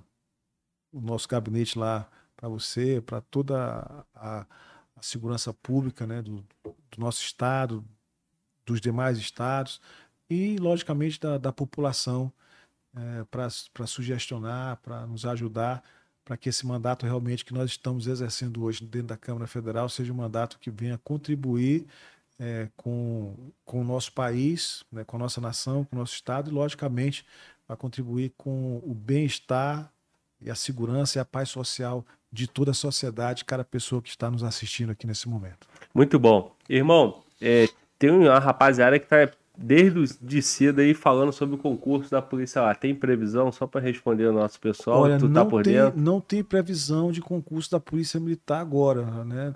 Inclusive está tendo um curso de formação agora. Não tem previsão de concurso da Polícia Militar, mas foi anunciado que vai ter uma, que vai ter um concurso. Ah, foi anunciado que vai ter um concurso para a Polícia Penal, salvo engano. Tem que ver, não sei, mas eu acho que foi anunciado lá no estado que iria abrir, eh, eu acho que para a Polícia Penal. Mas para a Polícia Militar não tem, não, não, não tem nada previsto agora nesse exato momento. Lá no Acre. Mas eu acho que deve ter em Sim. alguns outros estados aí. É, e aí não tem, não tem PM, vai ter civil, vai ter penal. Então, meu irmão, estuda e lembrando que se você for estudar, tem que estudar com estratégia concurso, se você quiser ser aprovado, porque é o melhor material. Não é porque é meu parceiro, não. É porque eu passei. Se eu passei, irmão, qualquer um passa. Certo? Ah, mandar um abraço também pro. Lá, lá no Acre tem um, um grupo que me ajuda muito, que é o, são- é o grupo dos vigilantes. né? Então, o pessoal da segurança privada, mandar um abraço para vocês. Também estamos aqui com vários projetos, nós vamos apresentar no momento certo, é, que venha realmente a, ajudar os senhores. Eu entendo que vocês são complementares para a segurança pública, são essenciais. É, onde tem um vigilante ali, patrimonial, é, é, é- é- é um local onde a polícia pode até ser deslocada para um outro local, porque ali já tem uma pessoa que está cuidando de um patrimônio, né? Então isso é muito importante citar eles que me ajudaram na minha caminhada nessa campanha também. E, e verdade, e é um efetivo grande, né? Efetivo grande. Se Eu você for considerar todo o 500 Brasil, mil, chega a alguma coisa. 700 mil, né? Se você for somar todo o Brasil, é quase 700 Então. mil. Então, é um pessoal tem que ser muito Porte respeitado. de arma para todo mundo, Com certeza. 40 na cinta e vamos ajudar, não é? Vamos ajudar. Porque, porra. É, meu irmão, é isso. Grande abraço. Beleza? Glauber, novamente, selva. Tamo junto. Selva! É assim, não é? É, selva. Bom, tá vendo? Eu sou sinistro, eu escuto os caras aqui e eu aprendo. Fala, mano, acabamos? Telegram. Tá. Beleza. Rapaziada, aqui comigo, ó. Mais uma vez te dar o recado aí pra. Estudou pra concurso? Estratégia concurso, tá aqui o QR Code. E também o Ramon vai colocar agora aí o QR Code do nosso Telegram, tá bom? Então, te convido para fazer parte do nosso grupo no Telegram. Tem 30 mil pessoas lá. Ficou um tempo é, desativado ali, inativo, né? Sem, sem a gente estar postando muita coisa. Voltamos com tudo. Conteúdo do convidado. Pô, Coronel Ulisses, vou pedir para ele. Ele já me mandou algumas coisas, vou pedir mais. Nós vamos postar lá. Então, a ideia do Telegram é ser uma continuidade aquilo que a gente não pode expor aqui na TV e que não ele, ele comentou de alguma situação, tem registro, tem foto, tem vídeo, com autorização dos convidados, a gente coloca lá no Telegram, beleza? Então, corre pra lá, é isso, mais um dia, eu sou o Fala Globo, você tá no Fala... Para de levantar a mão, irmão, acabou. Eu sou o Fala Globo, você tá no Fala Globo Podcast, fala, Só pra velho. falar que eu voltei, pô. Ah, vai, tá carente, porra. Mano, Walter tá aqui em Brasília, veio passear, porque ele é chefe, ele trabalha quando quer nessa porra. E é isso aí, o trouxa aqui, Fala Globo. Você tá no Fala Globo Podcast. Tamo junto e. Fala, Globo!